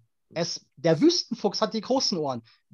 Lebewesen in der Arktis hat ganz kleine Ohren. Es macht keinen Sinn, wenn das Lebewesen in der Arktis die großen Ohren hat. Du musst dich auf deine individuelle Situation anpassen. Das heißt, der Artillerist, dem bringt es keine Pluspunkte, wenn er sich jetzt den, den keine Ahnung, den Obscore mit Dualcom Peltor anschafft. Mhm der, um dann in der Artilleriestellung zu stehen und bei jedem Meter am Kabel hängen zu bleiben. Der muss sich für seinen Auftrag optimieren. Und das ja. kann ganz anders ausschauen als bei einem Infanteristen. Das sollte sogar anders ausschauen. Mhm. Weil sonst, glaube ich, würde einer von beiden was falsch machen. Wenn sowohl der Artillerist als auch der Infanterist dieselbe Ausrüstung hätten, dann würde einer von beiden was falsch machen. Mhm. Und genau da müssen wir hinkommen, dass wir eigentlich sagen, wir, wir müssen, oder zumindest in meiner Meinung oder von diesem Soft-Denken, dass ich halt sehr, sehr viel mitbringe, wir müssen den Leuten die Freiheit geben, zu sagen, ich, ich optimiere mich für meinen Auftrag. Wir müssen, weil dadurch können wir einerseits die Leute motivieren, weil wir ihnen mhm. einfach die Freiheit lassen. Wir sagen ihnen, ihr seid wichtig und weil ihr wichtig seid, geben wir euch die Freiheit, diesen wichtigen Auftrag so umzusetzen, wo ihr sagt, ich glaube, ich kann es noch ein Stückchen besser machen. Mhm. Und gleichzeitig geben wir ihnen aber auch die Rückendeckung, wenn sie dann sagen, ja, okay, dann möchte ich jetzt hier aber auch was ändern. Mhm. Und ja. ich, ich sehe da, da haben wir einfach noch Bedarf und ich glaube nicht, dass es an einem institutionellen Level scheitert. Mhm. Weil ich glaube, was ich so von ganz hoher, hoher Führungsebene immer mitbekomme, ist eigentlich, dass die finden das geil, wenn sie das sehen. Wenn sie sehen, dass sie, irgendwelche Leute sich da richtig ins Zeug legen. Ich habe oft das Gefühl, dass so die Mitte, Mittelebene, eben Beschaffungswesen und äh, der, der S4 da teilweise eher so aus individuellen Befindlichkeiten da eher dann die Probleme sind, weil, wie du vorhin gesagt hast, mhm. ja, das haben wir noch nie nicht gemacht, das, das kenne ich ja gar nicht. Äh, wofür braucht ihr das? Oder, ja. Ja, oder halt diese, ja. Ja, aber das ist ja das Problem, diese, diese mittlere Ebene, nennen wir sie mal mittlere Ebene, auch wenn das, äh, sag ich mal, äh, ehemalige Kommandeure zum Teil sind, ja, also auch Truppenführer und Truppenführerinnen und wie auch immer. Ähm, die haben so viel Macht in dem Sinne. Und was deren Problem ist, deren Arbeitsweise ist ja nicht zum Beispiel, wenn der Generalinspekteur zum Beispiel vielleicht zur Dienstaufsicht geht oder was es da für Leute gibt. Es gibt ja auch äh, äh, für Ausbildung diese Inspizienten und was es alles gibt, die Dienstaufsicht machen. Die nehmen Sachen mit ja. und ich ne nehme denen auch ab, dass sie das gut finden. Das Problem ist aber, die bringen das zurück in ihre Abteilung, in ihre Behörde, ob es jetzt BMVG ist oder Kommando Heer, Amt für Heeresentwicklung oder was auch immer. Und die kriegen dann nur noch gesagt, dann kriegen die vier, fünf Seiten, warum das nicht geht. Keiner sagt den Lösungsweg auf. Ja? Mhm. Keiner sagt ihnen, okay, Herr Generalinspektor, da wollen Sie hin, das, ist, das finden Sie eine gute Idee. Dann zeigen wir Ihnen einen Lösungsweg auf. Nee, die kriegen vier Seiten Schrieb, warum das und das gegen das dagegen spricht. Die zeigen aber nicht auf, was müssten wir ändern, um vielleicht dahin zu kommen. Ja? Weil das ist ja auch etwas, was ich sage, und das sind ja auch nicht nur, das sind ja nicht nur unbedingt äh, Sachen Hardware, sondern es geht ja auch dann manchmal um Software. Alles, was menschengemacht ist, ist veränderbar. Geht ja. es um Gesetze, Verordnungen, Vorschriften, ja es ist alles änderbar, es ist alles nur hingeschrieben auf Papier irgendwann mal und es ist alles auch wieder veränderbar. Und die tun alle so, ja. Und auch wir im BMVG oder halt in unserem Ministerium haben gesetzgebende Referate. Auch wir sind in der Lage, Gesetze zu verändern, zum Teil, wenn es nötig ist, ja, auf Beschaffungswesen und wie auch immer, Haushaltsrecht, allem drum und dran. Ähm, dass da einfach mal irgendjemand anfängt und sagt, wie kommen wir denn zum Ziel? Und nicht nur, das und das spricht dagegen. Das ist, glaube ich, einer der größten Probleme. Und deswegen scheitern auch immer wieder auch engagierte Generale, engagierte Ministerinnen und Minister an, dieser, an, diese, an diesem an diesem Bürokratiemonster, Ministerium oder auch den nachgeordneten Behörden, weil die zum Teil diese engagierten Leute einfach aussitzen können. Ja. Die sagen, ja, da kommt sowieso bald irgendwann der Nächste, ja. weiß, wie ich das vier Jahre hier mit in äh, Lenz machen kann, gut ist. Also ich habe so manchmal das Gefühl, es gibt halt auf bestimmten Ebenen nicht unbedingt, ja, hast du ja vorher gesagt, also die sind nicht am, am Endkunden dran. Ja, das ist ja, das ist ja eigentlich so dieser, ich weiß nicht, wer das kennt, die britische Serie Yes Minister. Das ist ja eigentlich genau, genau darum geht es ja da letztendlich die, die mittlere Verwaltungsebene, der Bürokratiebau, der sich einfach sehr erfolgreich wehrt gegen jede Veränderungsbestrebung, einerseits von oben und auch von unten. Ähm, und ja, ich bin auch tatsächlich einer der Minister, Ministerinnen, sehr, sehr viel in Schutz nimmt, weil ich glaube, die sind nicht unser Problem. Mhm. Ich, mhm. kann's, ich muss jetzt aber auch fairerweise sagen, ich bin halt auch noch untere Ebene. Ich habe es auch noch nicht besser gemacht. Ich habe es auch noch nicht, ich, ich kenne es auch noch zu wenig. Mhm. Möchte ich jetzt auch einfach mal ganz, ganz fairerweise dazu sagen. Kann sein, dass ich hier in 20 Jahren nochmal bei Bundy Talk bin. Ja, sowas von. Äh, als Oberstleutnant dann irgendwo im Beschaffungsamt sitze. Ich äh, ja. Arbeitszeiten von 10.30 Uhr bis äh, 14.30 Uhr aber ja. auch nur Dienstag und Donnerstag, weil sonst bin ich im Homeoffice. Ja. Äh, und dann halt auch sagen, ja, Jungs, äh, also so Ja, da kommt was von uns, da kommt was von uns. Ja. Da kann sich festhalten. Da kann sich festhalten. Schon wichtig, nach oben zu treten. nee, wie gesagt, ich kann es nicht sagen. Ich bin prinzipiell auch erstmal bei euch, dass ich das Gefühl habe, ja, die, die, die, die, die Kräfte, die da teilweise sich gegen Veränderungen wehren, sind eher so Mittelbau. Ähm, wie man es besser kann, machen kann, weiß ich nicht. Ich, ich bin da tatsächlich auch, da sind wir einfach, glaube ich, alle nicht drinnen. Äh, und wenn, ja. wenn, wir, wenn es irgendeiner wüsste, dann wäre es ja in den letzten Jahren auch passiert. Ich möchte nur das sagen: Die Amerikaner waren im Ersten Weltkrieg nicht sehr lange beteiligt. Ein paar Monate. Die haben aber in der Zeit über 1000 Offiziere, Stabsoffiziere entlassen. Genau wegen diesem Ding. Und von der Zwischenkriegszeit, zwischen Erster und Zweiter Weltkrieg, haben, glaube ich, nur eine Handvoll hoher Generale es geschafft, ihre Karriere in den Zweiten Weltkrieg hineinzuretten. Weil man einfach sagt, und das ist, glaube ich, so ein Indiz dafür, dieses, diese Verkrustung ist ein Riesenproblem.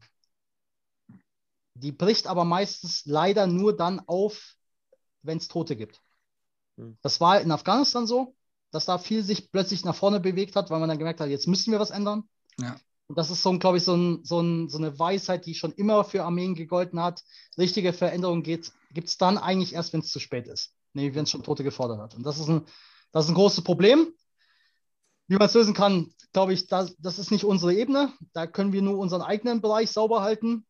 Ähm, aber ja, das ist auf jeden Fall was, was man, also ich sage jetzt mal für mich, für meine Ebene, die jungen Führer, jungen Offiziere, was man im Hinterkopf behalten sollte, weil ich sage jetzt mal, die wenigsten aus diesem Mittelbau sind ja in die Bundeswehr reingegangen und haben gesagt, boah, ich, ich will ja eigentlich nur am Schreibtisch sitzen. Mhm.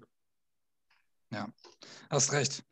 Ja, aber auf jeden Fall sehr ausführlich. Wollen wir, ich habe mal eine Idee, wir machen auf jeden Fall mal unsere Rubrik Unfassbar heißt es ja, bin ich der Meinung, Mampfi, ähm, ähm, aus dem Bericht der Werbeauftragten.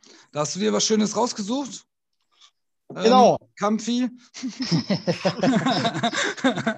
genau, ich habe mir einen Teil rausgesucht ähm, aus, der, also aus dem aktuellen Wer äh, Bericht des Werbeauftragten, also der Werbeauftragten ja. ähm, zum Thema überzogene Härte in der Ausbildung. Okay, ähm, da gibt es einen Fall.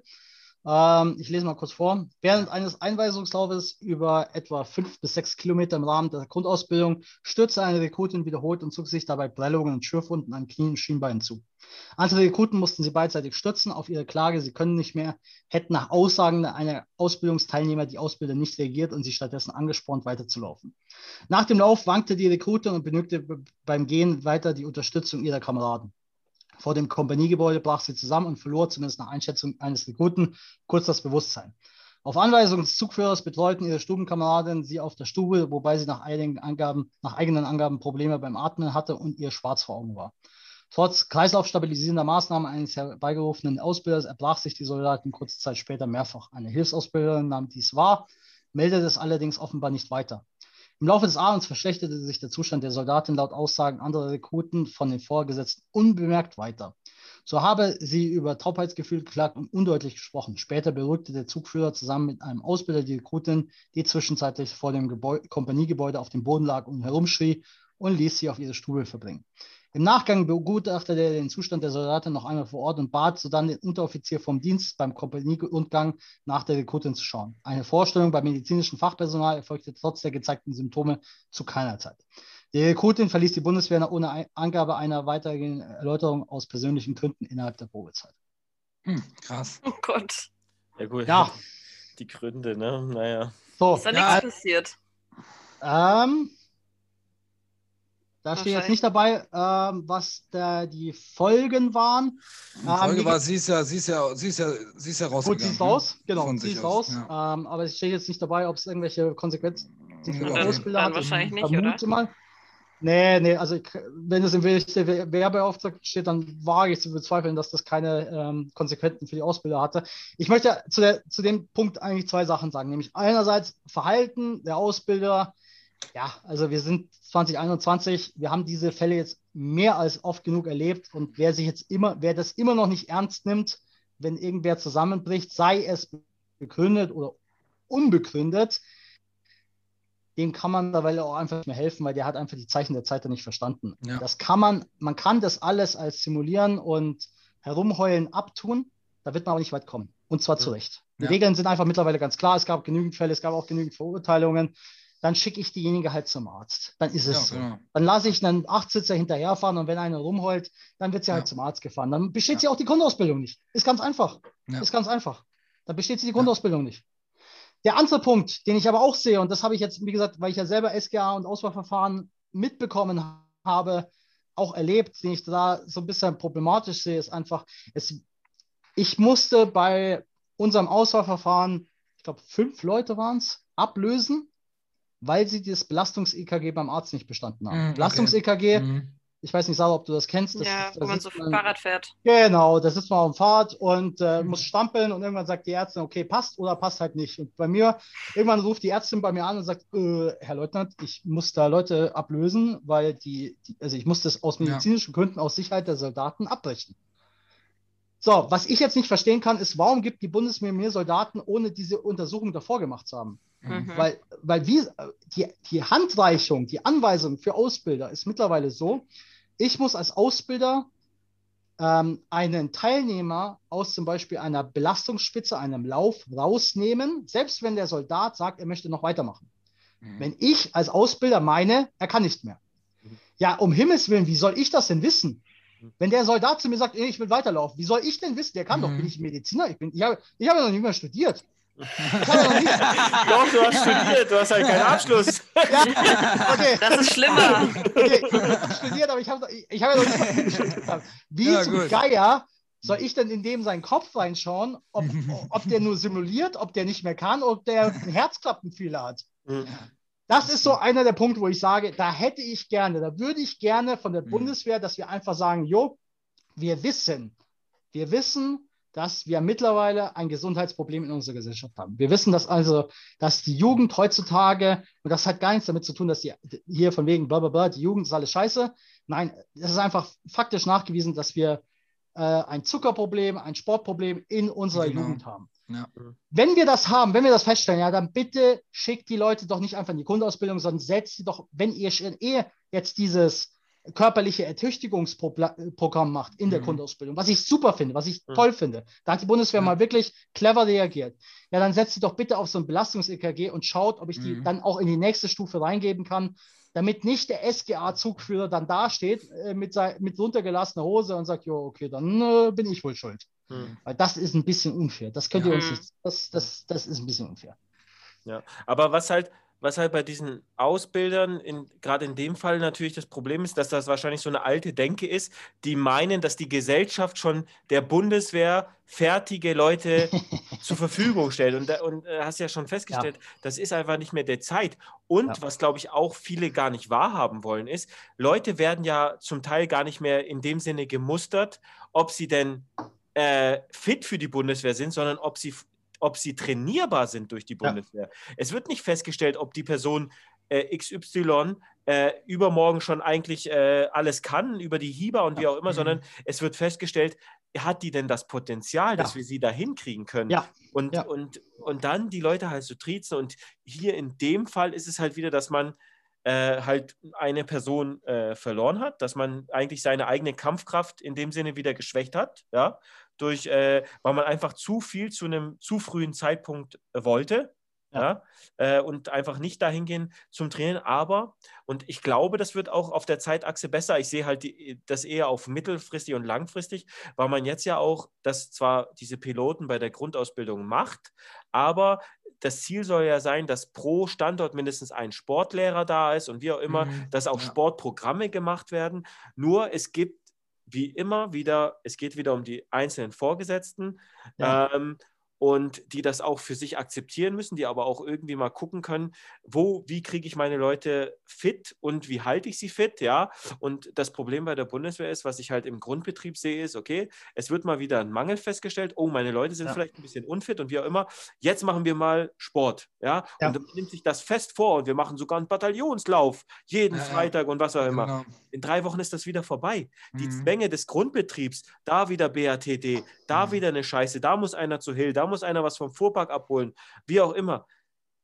Und, und schon wieder ist alles vergessen. Die guten Vorsätze und äh, unsere, unsere Vorgesetzten in dem Sinne sind da, also gerade die, die die Dienstpläne machen und auch die, die die Dienstpläne ko kontrollieren, sind da einfach nicht konsequent genug. Die lassen sich immer wieder eigentlich ablenken und lassen dadurch, ja, die, die schwächen unsere Kampfkraft aufgrund, was weiß ich, irgendwelcher ja, Befindlichkeit. Also klar, das sind Zwänge, aber ganz ehrlich, warum muss ich, warum muss ich da zum Termin fahren? Ich bin doch der Kunde von dem jetzt Iveco-Händler, ja? Warum muss ich dem zum Zeitpunkt den Sport, den LKW zu Iveco fahren?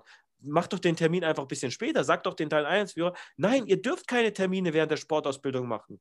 Ja, macht das gefällig in einer anderen Zeit. Aber da, da kommen wir gar nicht hin, weil die einfach auch die Muse dafür nicht haben oder weil auch viele sagen, die sind jetzt schon eigentlich mit ihren Aufgaben überfordert oder Mhm. überlastet. Vielleicht nicht überfordert, Überlastet, aber es sind überlastet. vielleicht zu viele für den einen Menschen. Also, äh, das, das kann ich aber jetzt gar nicht beurteilen, weil ich einfach nicht in dieser Situation bin. Ja, das kann, weiß nicht, ob du mal einen Chef schon vertreten hast, wahrscheinlich noch nicht als Leutnant, oder? Weiß ich nicht. Äh, jein. Also ich, ich muss da wieder davor schieben. Also ich lebe da natürlich in einer kleinen, heilen Welt, weil bei uns ist jeden Tag Sport angesetzt. Also Ja. bei uns in der Früh von äh, 7 bis 8 und echt Hm. inoffiziell von 7 bis halb neun Sport angesetzt. Und wenn er, da geht auch der Stellkommandeur teilweise durch die Kompanien. Und wenn er jemanden sieht, der nicht Sport macht, sondern im Mhm. Büro sitzt, dann fährt er den erstmal an, warum er nicht beim Sport ist. Ja, zu Recht. Das ist Ja, ja, was ich sage. genau. Wenn, doch, wenn wir doch einfach dahin kommen zu sagen, das ganze Bataillon ist von sieben bis halb neun gar nicht verfügbar Ja. und die Brigade weiß das auch, Ja. wer will denn was den Leuten? Ja. Ja. Mhm, Aber die ja. machen doch in die Sportausbildung, jeder Ja. weiß, wie die Dienstplan, da machen die eine Chefbesprechung rein, Ja. da ist die Spießrunde und Ja. was auch immer. Ja? Ja. Nee, du hast es ja gerade gesagt, es ist so ein bisschen noch die Denkweise, nämlich wir kriegen von wegen, die Leute, die zur Bundeswehr kommen, die sind alle fit und sowas. Äh, Das funktioniert nicht mehr. Das Mhm. funktioniert einfach nicht mehr und das, das, das muss auch nicht sein. Ist es, macht es das Ganze schwerer? Ja.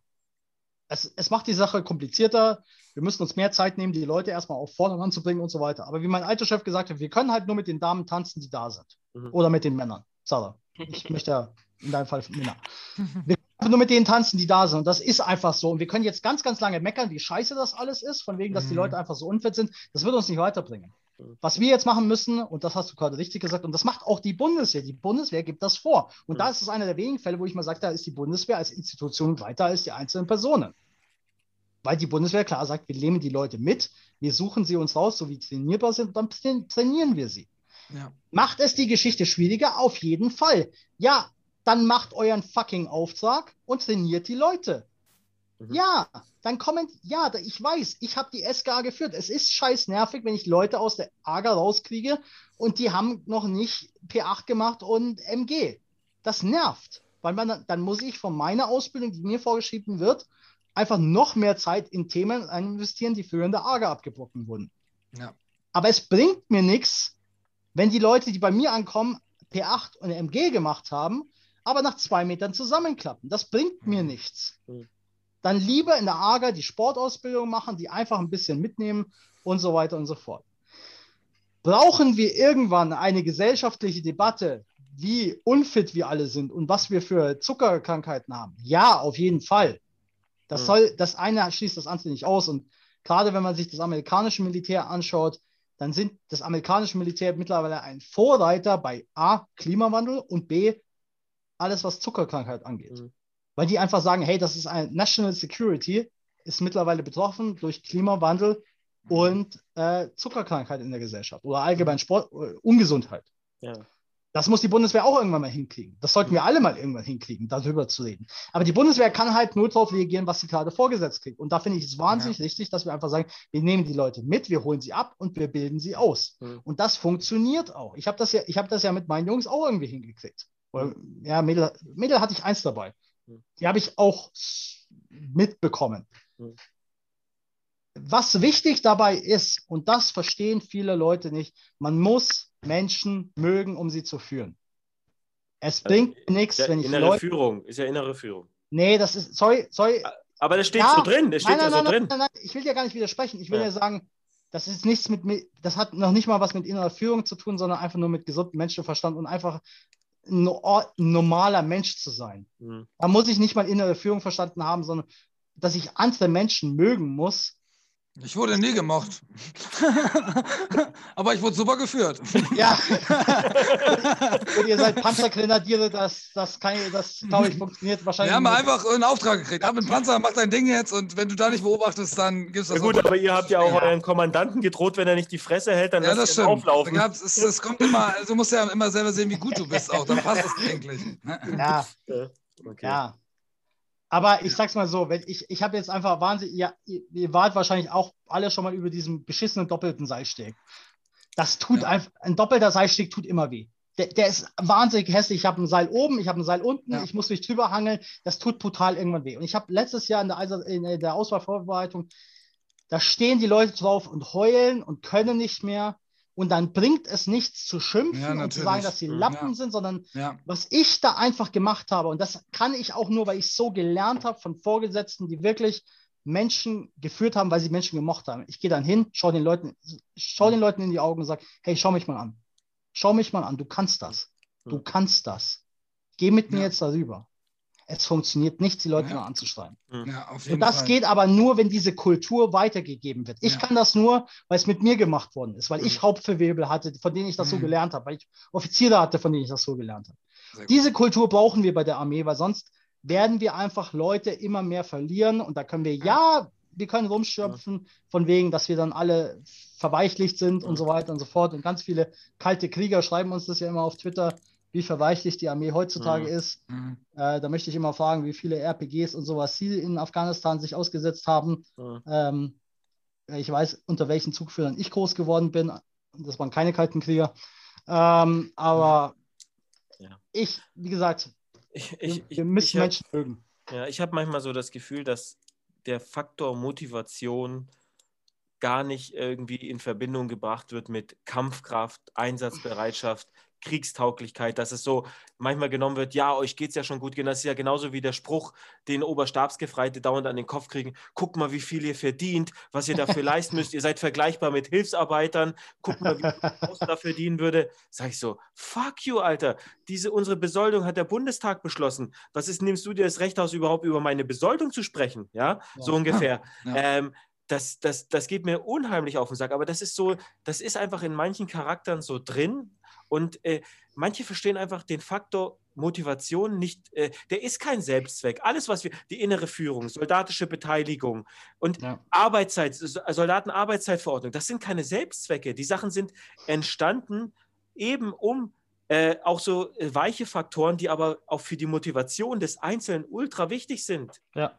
Ja, das hat nichts mit zu tun, dass man die Leute irgendwie gut behandeln muss, äh, sondern das geht darum, dass mein Großvater, der hat in der polnischen Armee gedient, das Erste, was er über mich fragt, schmeckt euch das Essen? Jedes Mal irgendwie fragt er mich, Ja. weil er gesagt hat, er hat so schlechte Erfahrungen. Ich so, ja, die gucken, dass das Essen einigermaßen schmeckt. Ich, ich, ich gehe nicht mit einem Würgereiz aus der Truppenküche. Ja. Ja, so, da, Ja. das fragt er jedes Mal, weil die einfach, die hatten kaum Essen gekriegt und wie auch immer. Und der, der hat das dann auch beschrieben, dass dann die Motivation im Keller war. Ja, das sind so, so das sind nur kleine Faktoren, aber es sind so viele äh, Ja. Faktoren und die werden einfach manchmal leider von den manchen Menschen in Positionen Nicht ver- Ach, die Sarah winkt schon wieder ab.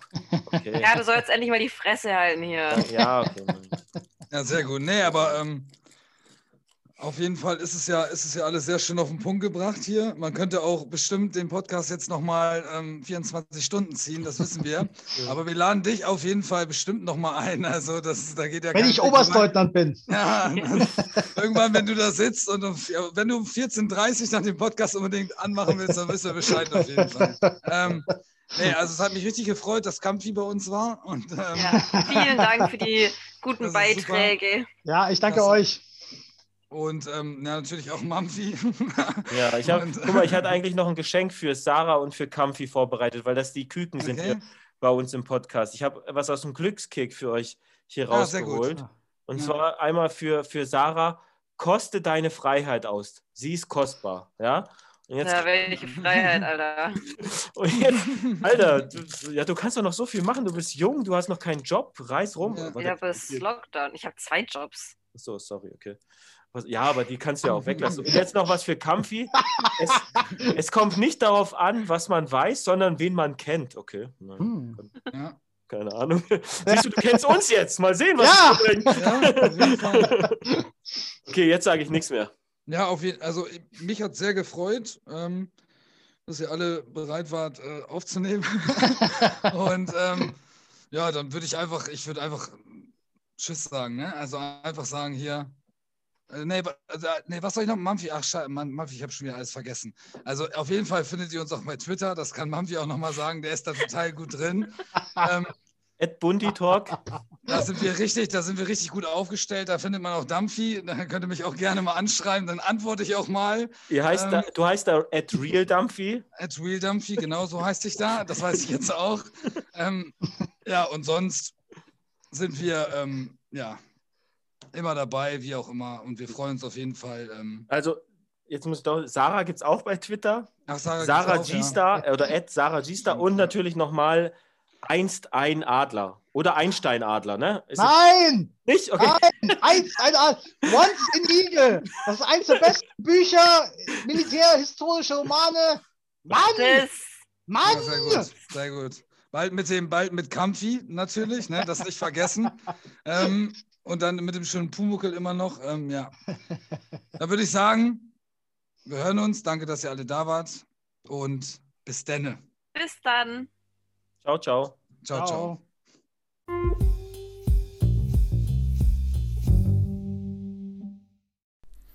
So, Ruhe jetzt. Funkdisziplin, Ende.